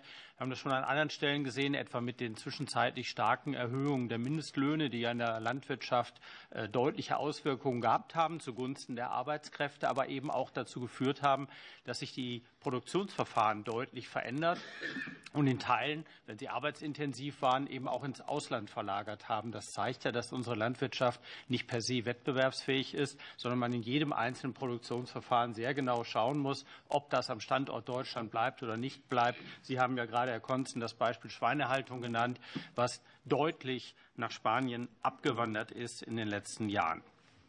Dann äh, zur Einkommenssituation. Ja, das Argument liest man jetzt häufig. Durchschnittseinkommen wird jüngst mit 115.000 Euro pro Jahr für Haupterwerbsbetriebe benannt. Gemessen daran ist natürlich dann der Betrag, bei dem wir, äh, über den wir beim Agrardiesel reden, vergleichsweise überschaubar. Aber man darf das Ausnahmejahr oder die beiden Ausnahmejahre nicht als Durchschnittsjahr betrachten. Ich kenne die Zahl für Niedersachsen jetzt, äh, die habe ich im Kopf. Da ist das Durchschnitts durchschnittliche Unternehmensergebnis von Haupterwerbsbetrieben über die Jahre immer so bei 89.000 gewesen und eben nicht bei 115.000 Euro. Hinzu kommt noch, dass es sich um ein Unternehmensergebnis handelt, während es immer wahrgenommen wird als individuelles Einkommen eines Landwirtes. Das ist ja unzutreffend, weil auf den Familienbetrieben ja nicht entgeltlich entlohnte Familienarbeitskräfte mit im Einsatz sind, sodass ich bei Familienbetrieben häufig, wenn sie nicht allzu viel Tierhaltung haben, bei 1,3, 1,5, vielleicht zwei Familienarbeitskräften liege. Auf die muss ich ja diesen Wert dann zunächst einmal aufteilen. Und ich muss einen dritten Aspekt bedenken, dass nämlich das nicht alles für private Konsumausgaben zur Verfügung steht, sondern es sind ja Unternehmereinkommen. Das bedeutet, die müssen sich um ihre alten Teiler kümmern, die ja einen Anspruch haben. Die müssen Verbindlichkeiten tilgen. Sie müssen positive Nettoinvestitionen tätigen, weil natürlich das Preisniveau speziell bei Investitionen in die Ställe und in die äh, Landtechnik für die Außenwirtschaft enorm angestiegen ist. Das heißt, wir haben am Ende des Tages auch für die diejenigen Landwirte, die Haupterwerbsbetriebe führen, häufig nur durchschnittliche Jahreseinkommen, die irgendwo zwischen 40 und 50.000 Euro liegen und das bei Wochenarbeitszeiten, die regelmäßig über 50 und in vielen Fällen über 60 Stunden pro Woche liegen. Gemessen daran ist das dann eben nicht mehr ganz so leicht zu sagen, na ja, dann sind da ein paar tausend Euro weg auf dem Betrieb. Das bedeutet am Ende des Tages, dass wir die ohnehin schon geringe Entlohnung von Familienarbeitskräften auf den Betrieben weiter reduzieren und damit natürlich nicht die Betriebe morgen in die Insolvenz treiben. Landwirtschaftliche Betriebe werden nie insolvent, weil sie natürlich Land verkaufen können oder ähnliches. Der entscheidende Punkt ist immer, die Übergabe an die nächste Generation. Und da erleben wir tatsächlich aktuell, dass viele gut ausgebildete junge Landwirte und Landwirtinnen sagen, im Prinzip würde ich das gerne machen. Ich bin aber einfach nicht mehr motiviert, das zu tun, weil ich das, was ich in der Landwirtschaft später einmal verdienen kann, außerhalb der Landwirtschaft sehr viel einfacher verdienen kann. Und dann werden die Betriebe eben im Generationenwechsel aufgegeben. Das ist der entscheidende Punkt bei allen Verschärfungen der Ist-Situation, die man in der Landwirtschaft sehen kann. Keiner geht insolvent, aber die Betriebe gehen einfach still ein und das Land wird dann an den nächsten Bewirtschafter verpachtet. Vielen Dank. Vielen Dank. Für die Fraktion der AfD, Kollege Gottschalk, bitte. Tatsächlich, man lernt, eine ganze Menge. Ich stelle mir jetzt so vor, wie die Schweine dann, die jetzt mehr in Spanien gezüchtet werden äh, und äh, auf, aufgezogen werden, wahrscheinlich eine Klimaanlage brauchen. Irgendwie müssen sie vielleicht ja auch nach Deutschland, wenn sie verspeist werden. Das stelle ich mir unheimlich klimaneutral vor. Aber Spaß beiseite Richtung Herrn Kasper, vielleicht Volkswirtschaft. Wenn Sie unser Programm gelesen hätten, dann sagen wir immer auch, wir wollen keine CO2-Bepreisung. Wir wollen günstige Energiepreise zurück zur Kernenergie etc. Und wenn ich günstige Energiepreise habe, dann muss ich keine Subventionen zahlen. Denn das ist ja der Sinn von Subventionen. Ich bin irgendwo am Markt vorbei oder unterscheide mich von meinen Nachbarn und möchte aber nicht, dass eine bestimmte Klientel pleite geht oder auch wettbewerbsfähig bleibt. Sofern einfach kurze Nachhilfe. Wir haben auch ein Programm, Verdopplung des Agrardiesel-Rückerstattung äh, und entsprechend keine Kfz-Besteuerung ohne Ausgleich für Landwirte. Können Sie gerne in der Bundestagsdrucksache 20 36 99 nachlesen. Also an der Stelle kleine Nachhilfe. So, kommen wir dann noch mal zu den Fragen zum Luftverkehr, die mich da an der Stelle noch mal interessieren würden. Die würde ich gerne an Herrn von Randow stellen. Sie haben es ja eben schon ein bisschen ausgeführt. Der Luftverkehr äh, für uns stellt das einen äh, Wettbewerbsnachteil dar. Die Drehkreuze entsprechend werden vielleicht sich anders verteilen in ihrer entsprechenden Linienführung. Passagiere, glaube ich auch, vielleicht können Sie das gleich ausführen, werden künftig wahrscheinlich mehr für Ticketpreise bezahlen müssen entsprechend. Und soweit die Frage, wie sehen Sie die weitere Entwicklung des Luftverkehrsaufkommens in Deutschland und entsprechend die Entwicklung des Luftverkehrs in Deutschland zunächst mal nur im Vergleich zu unseren europäischen Nachbarn.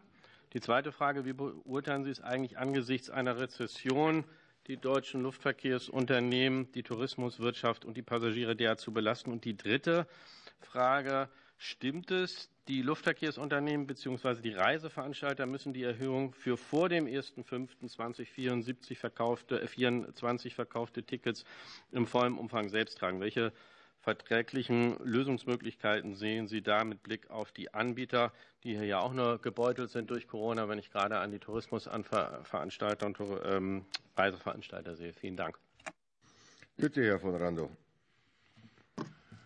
Ähm, Zunächst einmal zur Bepreisung. Natürlich werden die äh, weitere, wird die weitere Erhöhung der staatlichen Standortkosten durch die erhebliche Steigerung der Luftverkehrssteuer auch zu höheren Ticketpreisen führen, was das Fliegen ähm, für eine ganze Reihe von Menschen weniger erschwinglich machen wird. Zweiter Punkt, Aufkommen des Luftverkehrs. Ähm, wir haben die Situation, dass wir in Deutschland mit Abstand die höchsten staatlichen Standortkosten im Luftverkehr. Mit Abstand. Das sind nicht nur wenige Beträge über dem Schnitt der Europäischen Union, sondern drastisch darüber. Ich habe eben Zahlen genannt. Diese hohen staatlichen Standortkosten führen inzwischen dafür, dazu, dass im innereuropäischen Punkt-zu-Punkt-Verkehr Deutschland deutlich zurückbleibt. Um Ihnen eine Zahl zu nennen, wir messen das an der Wiederbelebung seit der Pandemie. Im Vergleich zu 2019 ist der innereuropäische Punkt-zu-Punkt-Verkehr, der von Deutschland ausgeht, gerade mal bei 71 Prozent angelangt, während im Schnitt aller anderen europäischen Luftverkehrsstandorte der dortige Verkehr nach Europa hinein bei 122 Prozent liegt. Das heißt, Deutschland hängt bereits jetzt mit 50 Prozentpunkten hinter dem europäischen Durchschnitt zurück. Das wird sich weiter verschärfen. Die Frage nach dem Zeitpunkt des Inkrafttretens und des Überwälzen der Kosten. Ähm, wir haben schon jetzt einen großen Anteil von Tickets, die verkauft worden sind für den Zeitraum zwischen dem 1. Mai, also Reisezeitpunkt 1. Mai bis Ende Oktober. Das nimmt täglich zu.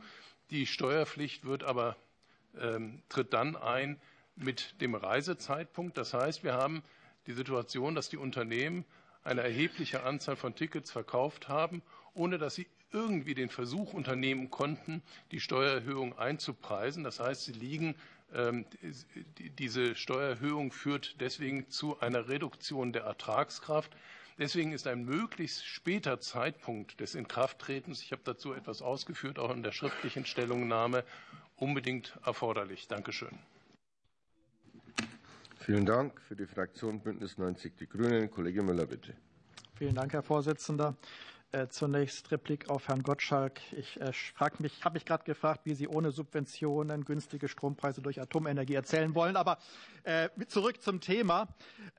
Meine Frage geht an das Forum Ökologisch-Soziale Marktwirtschaft, an Frau Schenowitt. Das zweite Haushaltsfinanzierungsgesetz soll ja explizit auch dem Abbau umweltschädlicher, ähm, klimaschädlicher Subventionen dienen. Ich war in der letzten Woche bei mehreren Bauernprotesten und habe dort auch die Frage vernommen, warum nicht bei der Dienstwagenbesteuerung angesetzt wird. Sie haben auch vorhin selber darauf hingewiesen. Ich würde den Themenbereich deshalb etwas erweitern und frage daher, wie würden Sie die Bedeutung einer Reform einer Dienstwagenbesteuerung in den Abbau klimaschädlicher Subventionen sehen? Wie in welchem Zeitraum könnte das umgesetzt werden? Und nochmal allgemeiner gesprochen, wo sehen Sie Möglichkeiten allgemein beim Abbau äh, klimaschädlicher Subventionen für eine behutsame Vorgehensweise? Gäbe es Kompensationsmaßnahmen für Härtefälle, für einen sozialen Ausgleich, Beibehaltung für bestimmte Gruppen oder ein schrittweises Vorgehen? Bitte, Frau Schenoid. Vielen Dank, Herr Vorsitzender. Vielen Dank, Herr Müller. Ähm, genau, ja, das Thema Dienstwagenbesteuerung äh, ist ja auch schon ein bisschen länger in der Diskussion. Ähm, wir haben das analysiert und äh, sehen tatsächlich mehr oder weniger ähm, Ad-hoc-Möglichkeiten zu handeln innerhalb äh, oder im Rahmen der bestehenden Systematisierung. Also man muss das nicht komplett auf den Kopf stellen. Ähm, wichtig wäre da vor allem eine eine, eine stärkere Spreizung äh, zwischen den Steuersätzen für Verbrenner und äh, batteriemobile ähm, Autos zu schaffen. Das wäre hilfreich im Zuge der Antriebswende. Wir haben eine sehr große Bedeutung des gewerblichen Sektors für ähm, den Gebrauchtwagenmarkt. Mehr als 60 Prozent der Zulassungen sind im gewerblichen Bereich. Dazu gehören die Dienstwagen. Und äh, der Elektroautoanteil in dem Segment ist unterdurchschnittlich. Das heißt, es ist ein Bremser der Entwicklung, kein Treiber. Und das heißt auch, äh, also wenn es um erschwingliche Gebrauchtwagen geht, die sich äh, ein, breiteres Bevölkerungsspektrum leisten können soll, dementsprechend kommen die Wagen dort dann auch nicht an. Also von daher eine Spreizung als Beispiel wäre sehr leicht und schnell umsetzbar. Als Beispiel hätten wir hier eine Erhöhung von 1 Prozent auf 2 Prozent, zum Beispiel für die Verbrenner. Auch hier, äh, wenn man ins europäische Ausland schaut, kann man sich sehr gut inspirieren lassen. Die Kollegen in Großbritannien haben zum Beispiel einen gestaffelten Steuersatz je nach CO2-Intensität der, ähm, der Modelle. Ähm, also da ist viel möglich, um auch noch ein bisschen weiterführende ähm, Gerechtigkeit da reinzubringen, sage ich mal, und auch um einen gewissen Anreiz äh, auf die Modelle zu setzen, weil es natürlich auch oft sehr hochpreisige und verbrauchsintensive Wagen sind, die da vorzugsweise genutzt werden. Vielleicht hier noch der Hinweis von aus unserer Perspektive, wenn wir hier über die fiskalische Wirkung sprechen, ähm, dass wir bei den Elektroautos dann auch im Weiteren natürlich sehen müssen, wie sie weiter besteuert werden, ob man äh, dann den Satz äh, sukzessive auch weiter erhöht, um letztlich nicht große äh, oder zu große fiskalische Ausfälle zu haben. Aber das ist mehr so der Zeitraum in Richtung 2030. Ähm, was die weiteren äh, möglichen Subventionstatbestände betrifft, hatte ich vorhin schon ein bisschen angefangen. Danke für die Gelegenheit, Herr Müller. Ähm, ich würde hier auch noch mal, weil wir heute viel den Kontext haben, auf, äh, ähm, auf den Lebensmittelbereich eingehen wollen. Stichwort äh, Mehrwertsteuerbepreisung für Mehrwertsteuersätze, Verzeihung für tierische Produkte haben wir jetzt gerade auch ganz aktuell ja erste Empfehlungen des Bürgerrats Ernährung vorliegen und dass man auch hier sehr viel Gelegenheit hätte, äh, auch mit Blick auf die soziale äh, Wirkung ähm, steuernd einzugreifen. Ähm, äh, wir sehen dann Potenzial, wenn wir einen regulären Steuersatz auf tierische Produkte erheben von über 5 Milliarden Euro. Aus klimapolitischen Gesichtspunkten würde man für pflanzliche Produkte auch äh, gegebenenfalls noch breiter und vielleicht auch noch weiter absenken wollen. Äh, und man kann natürlich auch noch differenzieren nach der Art der Erzeugung. Das heißt, ähm, ökologischer erzeugte Lebensmittel bekommen dann sozusagen den reduzierten Steuersatz in der Mitte. Also da ist sehr viel Gestaltungsspielraum. Ähm, äh, um, um letztlich auch, was die Verbrauchs-, die Kon Kon Konsumseite betrifft, eine gewisse, ähm, eine gewisse Lenkungswirkung zu erreichen. Was wir jetzt noch nicht hatten und was oftmals sozial argumentiert wird, ähm, äh, das interessiert ja schon auch, wer ist davon, wer ist von der Reform wie stark äh, betroffen, ähm, ist, äh, sind so Themen wie das, das Dieselprivileg, die Entfernungspauschale. Auch da gibt es Möglichkeiten, ähm, mit einer, mit einer sozial zielgerichteten Ansatz zu wählen und trotzdem mehr Klima, klimafreundliche Lenkungswirkung zu erreichen.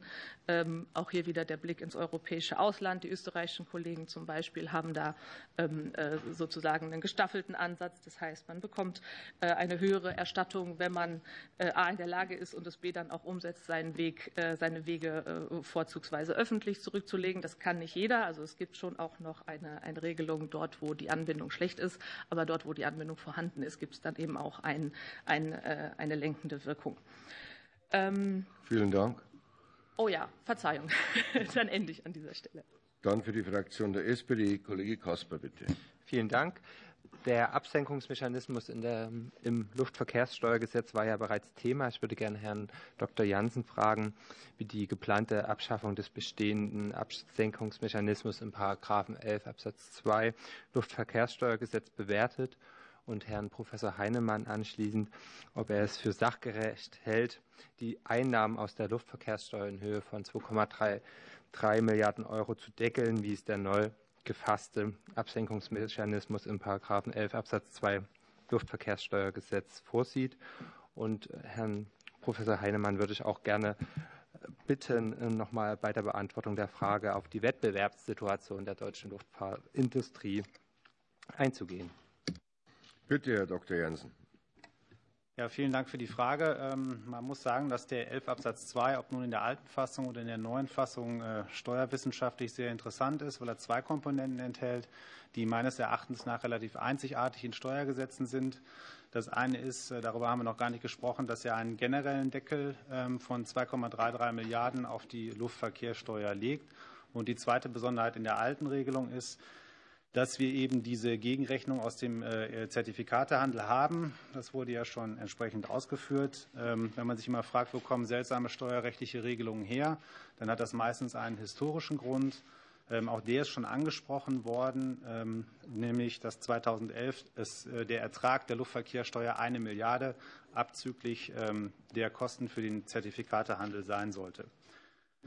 2019, 2020 sind wir dann auf, äh, auf 1,75 Milliarden unter Beibehaltung der Gegenrechnungsmöglichkeit äh, hochgegangen. Jetzt sollen es ähm, wegen der 588 äh, Millionen ähm, ähm, Steuerbegünstigung für Luftfahrtbetriebsstoffe 2,33 sein. Der Deckel bleibt also bestehen. Allerdings werden die Kosten des Zertifikatehandels im aktuellen Vorschlag eben nicht mehr abgesenkt. Also dieser Absenkungsmechanismus ist entsprechend nicht vorhanden. Wir haben ja schon gehört, fiskalisch ist das absolut nachzuvollziehen, weil eben die Kosten für den Zertifikatehandel ähm, steigen werden. Deswegen ist das äh, für die Haushaltsseite des Bundes sicherlich eine planungssichere ähm, Erwägung. Ähm, man muss natürlich sagen, dass insofern auch eine Gleichstellung erfolgt. Wenn Sie an einer normalen Zapfsäule ähm, eben Benzin oder Diesel kaufen, dann ist einmal die Energiesteuer drauf und eben der nationale Zertifikatehandel ist ebenfalls drauf durch das BEHG. Also da haben wir dann äh, eine vergleichbare entsprechende Situation. Das ist so der steuerwissenschaftliche Aspekt, wie, das, ähm, wie sich das auf die Luftverkehrsunternehmen äh, betriebswirtschaftlich oder volkswirtschaftlich ähm, auswirkt. Da gibt es andere Leute mit entsprechender Expertise zu. Danke. Bitte, Herr Professor Heinemann. Also ohne Zweifel äh, ist äh, diese Luftverkehrsabgabe, hat die das Potenzial, den Wettbewerb zu verzerren. Äh, Herr von Randau hat, hat ja auch die zahlenmäßigen Beispiele ausgeführt. In der Stellungnahme von Bertolt Wigger ist so die wenige Empirie zitiert, die es zu dem Thema gibt. Der Begrenzungsmechanismus, der ist allerdings eigentlich nicht sinnvoll konstruiert. Also der, der, der führt ja dazu, dass wenn die Wettbewerbsaspekte greifen und, und die deutschen Hubs benachteiligt wird und dann ist das Steueraufkommen niedrig und dann wird eben nicht eingriffen. Eigentlich äh, ist es genau ähm, äh, die, die, die, das falsche Vorzeichen sogar. Wenn die Steuernahmen gerade hoch sind und sich toll entwickeln, dann ist das ja eher ein Indiz dafür, dass die deutschen Hubs gut durch diese Belastungen kommen. Also hier wäre viel sinnvoller nachzudenken, etwa über Marktanteils, äh, äh, Marktanteilsindikatoren nachzudenken, die eben zeigen, wie Luftverkehre verschoben werden in Europa. Ähm, also klassisch wären das so Difference-in-Difference-Analysen, wo man eben fragt, wie entwickelt sich nach Einführung einer solchen Steuer, äh, Erhöhung einer solchen Steuer an den deutschen Hubs, wie entwickelt sich der Flugverkehr hier im Vergleich etwa zu den Konkurrenzhubs. Das kann man gut messen und äh, derartige Indikatoren wären eigentlich viel sinnvoller, um sozusagen das Schadenspotenzial abzuschätzen, in Zukunft zu reagieren, wenn es tatsächlich zu dieser äh, von der Branche argumentierten ähm, Wettbewerbsverzerrungen kommt, die in der Tat klimapolitisch kontraproduktiv sind, weil die mit Carbon Leakage eingehen, gerade was die Destinationen in der mittleren Strecke und der Langstrecke anbelangt, die ja nicht dem europäischen Emissionshandel unterliegen. Alles, was dem europäischen Emissionshandel unterliegt, äh, da haben wir diesen berühmten Wasserbetteffekt. Ne? Also das, das was, äh, was in Deutschland weniger verbraucht wird, wird anderswo äh, höher verbraucht. Aber, aber gerade die Mittel- und die Langstrecke ist natürlich hier relevant und hat klimapolitisches Steuerungspotenzial. Aber die Wettbewerbseffekte müssen eben berücksichtigt werden, sonst führt es eben zum Carbon Leakage dadurch, dass die Flugzeuge dann aus Paris abheben und nicht aus Frankfurt, um über den Atlantik zu fliegen. Da sollte man besser diese Wettbewerbsanalysen treiben als so ein Steueraufkommen, was eigentlich ein Kontraindikator ist äh, für die Wettbewerbsschäden, die es anrichtet. Vielen Dank. Für die Fraktion der CDU-CSU, Kollege Dr. Meister, bitte. Ja, vielen Dank, Herr Vorsitzender. Herr van Rando, ich würde gerne noch mal auf die Luftverkehrssteuer zu sprechen kommen. Und zwar ist ja da im Gesetzentwurf auf Seite 19 dargelegt, dass das Ziel ist, Ausstoß von klimaschädlichen Treibhausgasen äh, zu reduzieren und klimafreundliches Handeln zu ermuntern. Wenn der Gesetzentwurf jetzt so kommt, wie er vorliegt, wie wird sich das denn bezogen auf diese beabsichtigte Lenkungswirkung auf Passagiere also wird die eintreten bei den Passagieren, wird die bei den Fluggesellschaften eintreten, also wird die Lenkungswirkung, die der Gesetzentwurf vorsieht, in der Weise kommen. Und haben Sie eine Einschätzung, in welcher Größenordnung diese Lenkungswirkung dort stattfinden wird? Im Koalitionsvertrag auf Seite 42 steht, dass die Einnahmen aus der Luftverkehrssteuer zur Förderung von Produktion, Einsatz von CO2-neutralen strombasierten Flugkraftstoffen zur Forschung und Entwicklung, Flugzeugmodernisierung verwendet werden sollen. Ähm, haben Sie da eine Einschätzung, in welchem Verhältnis die Einnahmesituation, die jetzt entstehen wird, zu der Förderhöhe, die die Bundesregierung auswirft, aktuell steht? Zumal auf eine Frage meiner Fraktion am 2. Januar diesen Jahres die Bundesregierung geantwortet hat, dazu kann sie noch keine Aussagen treffen. Bitte, Herr von Rando. Ja, schönen Dank. Zum Ersten, Herr Dr. Meister, ähm, Lenkungswirkung.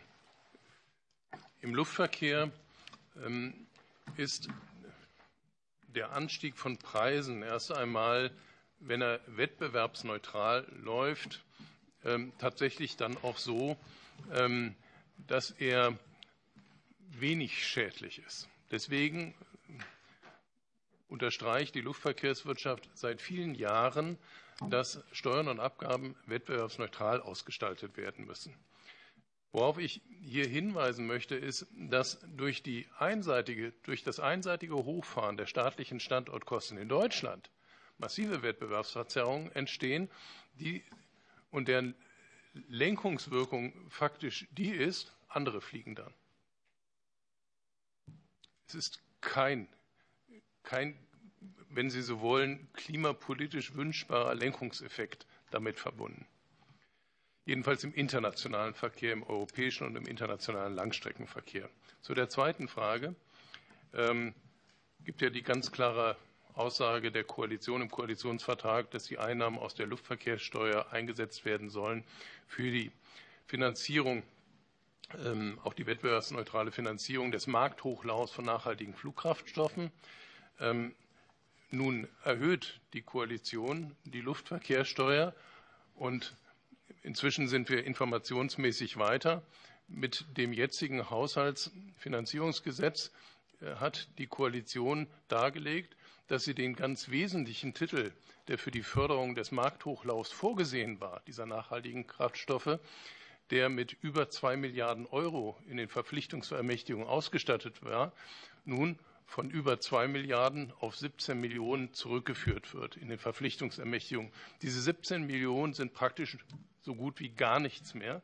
Das heißt, die Aussage aus dem Koalitionsvertrag ähm, ist so zu werten, dass die Koalition jetzt an dieser Stelle genau das Gegenteil sagt. Danke. Danke. Herr Dr. Meister, Nachfrage? Wir hatten eine Minute. Also wenn wir die Zeit haben, vielleicht noch mal von Ihnen eine Einschätzung. Wir haben ja gehört, dass die CO2-Abgabe kompensiert wird seither ähm, bei der Ticketsteuer. Und da haben wir eine Bewertung gehört von anderen Sachverständigen über deren Auswirkungen, wenn das jetzt wegfällt. Ähm, können Sie dazu noch mal eine Einschätzung geben? Das ist Bitte. interessant. Der Bundesrechnungshof hat das ja zum Thema gemacht und der Bundesrechnungshof hat zwei Argumente eingebracht. Er sagt, die klimapolitische Wirkung sei dann kontraproduktiv und das Zweite ist, die Einnahmen des Bundes reduzieren sich durch den Absenkungsmechanismus. Zweiteres ist natürlich richtig. Aber jetzt muss man sich noch mal daran erinnern, warum ist der eigentlich eingeführt worden? Er ist eingeführt worden, dass es eben genau nicht die Doppelbelastung aus Luftverkehrssteuer und Emissionshandel gibt. Und zweitens deswegen, weil dieser Emissionshandel als reiner EU-Emissionshandel die Zubringerverkehre aus Deutschland zu den deutschen Luftverkehrsdrehkreuzen verteuert im Vergleich zu Zubringerverkehren, zum Beispiel von Hamburg nach Istanbul, Hamburg nach Katar, Hamburg nach Dubai. Das heißt, das Abschaffen des Absenkungsmechanismus befördert die Verlagerung von Verkehren, von Langstreckenverkehren an den Bosporus und an den Persischen Golf. Vielen Dank. Damit wären wir am Ende dieser Anhörung. Eine hochspannende Anhörung. Vielen herzlichen Dank an die Damen und Herren Sachverständigen. Wenn Sie mir noch einen Einwand erlauben, bitte vergessen Sie in Zukunft nicht den bürokratischen Erfüllungsaufwand, den wir bei allen Vorschlägen, die durchaus alle sehr, sehr gut waren. Ich bedanke mich abschließend auch noch beim stenografischen Dienst, den wir das erste Mal in einer Anhörung hatten, weil wir auch wissen, die Anhörung ist politisch sehr wichtig und steht auch unter Zeitdruck. Dankeschön den Kolleginnen und Kollegen, die mit teilgenommen haben, ans BMF und an alle, die mit dabei waren. Die Anhörung ist somit geschlossen. Ich wünsche eine angenehme Sitzungswoche. Danke.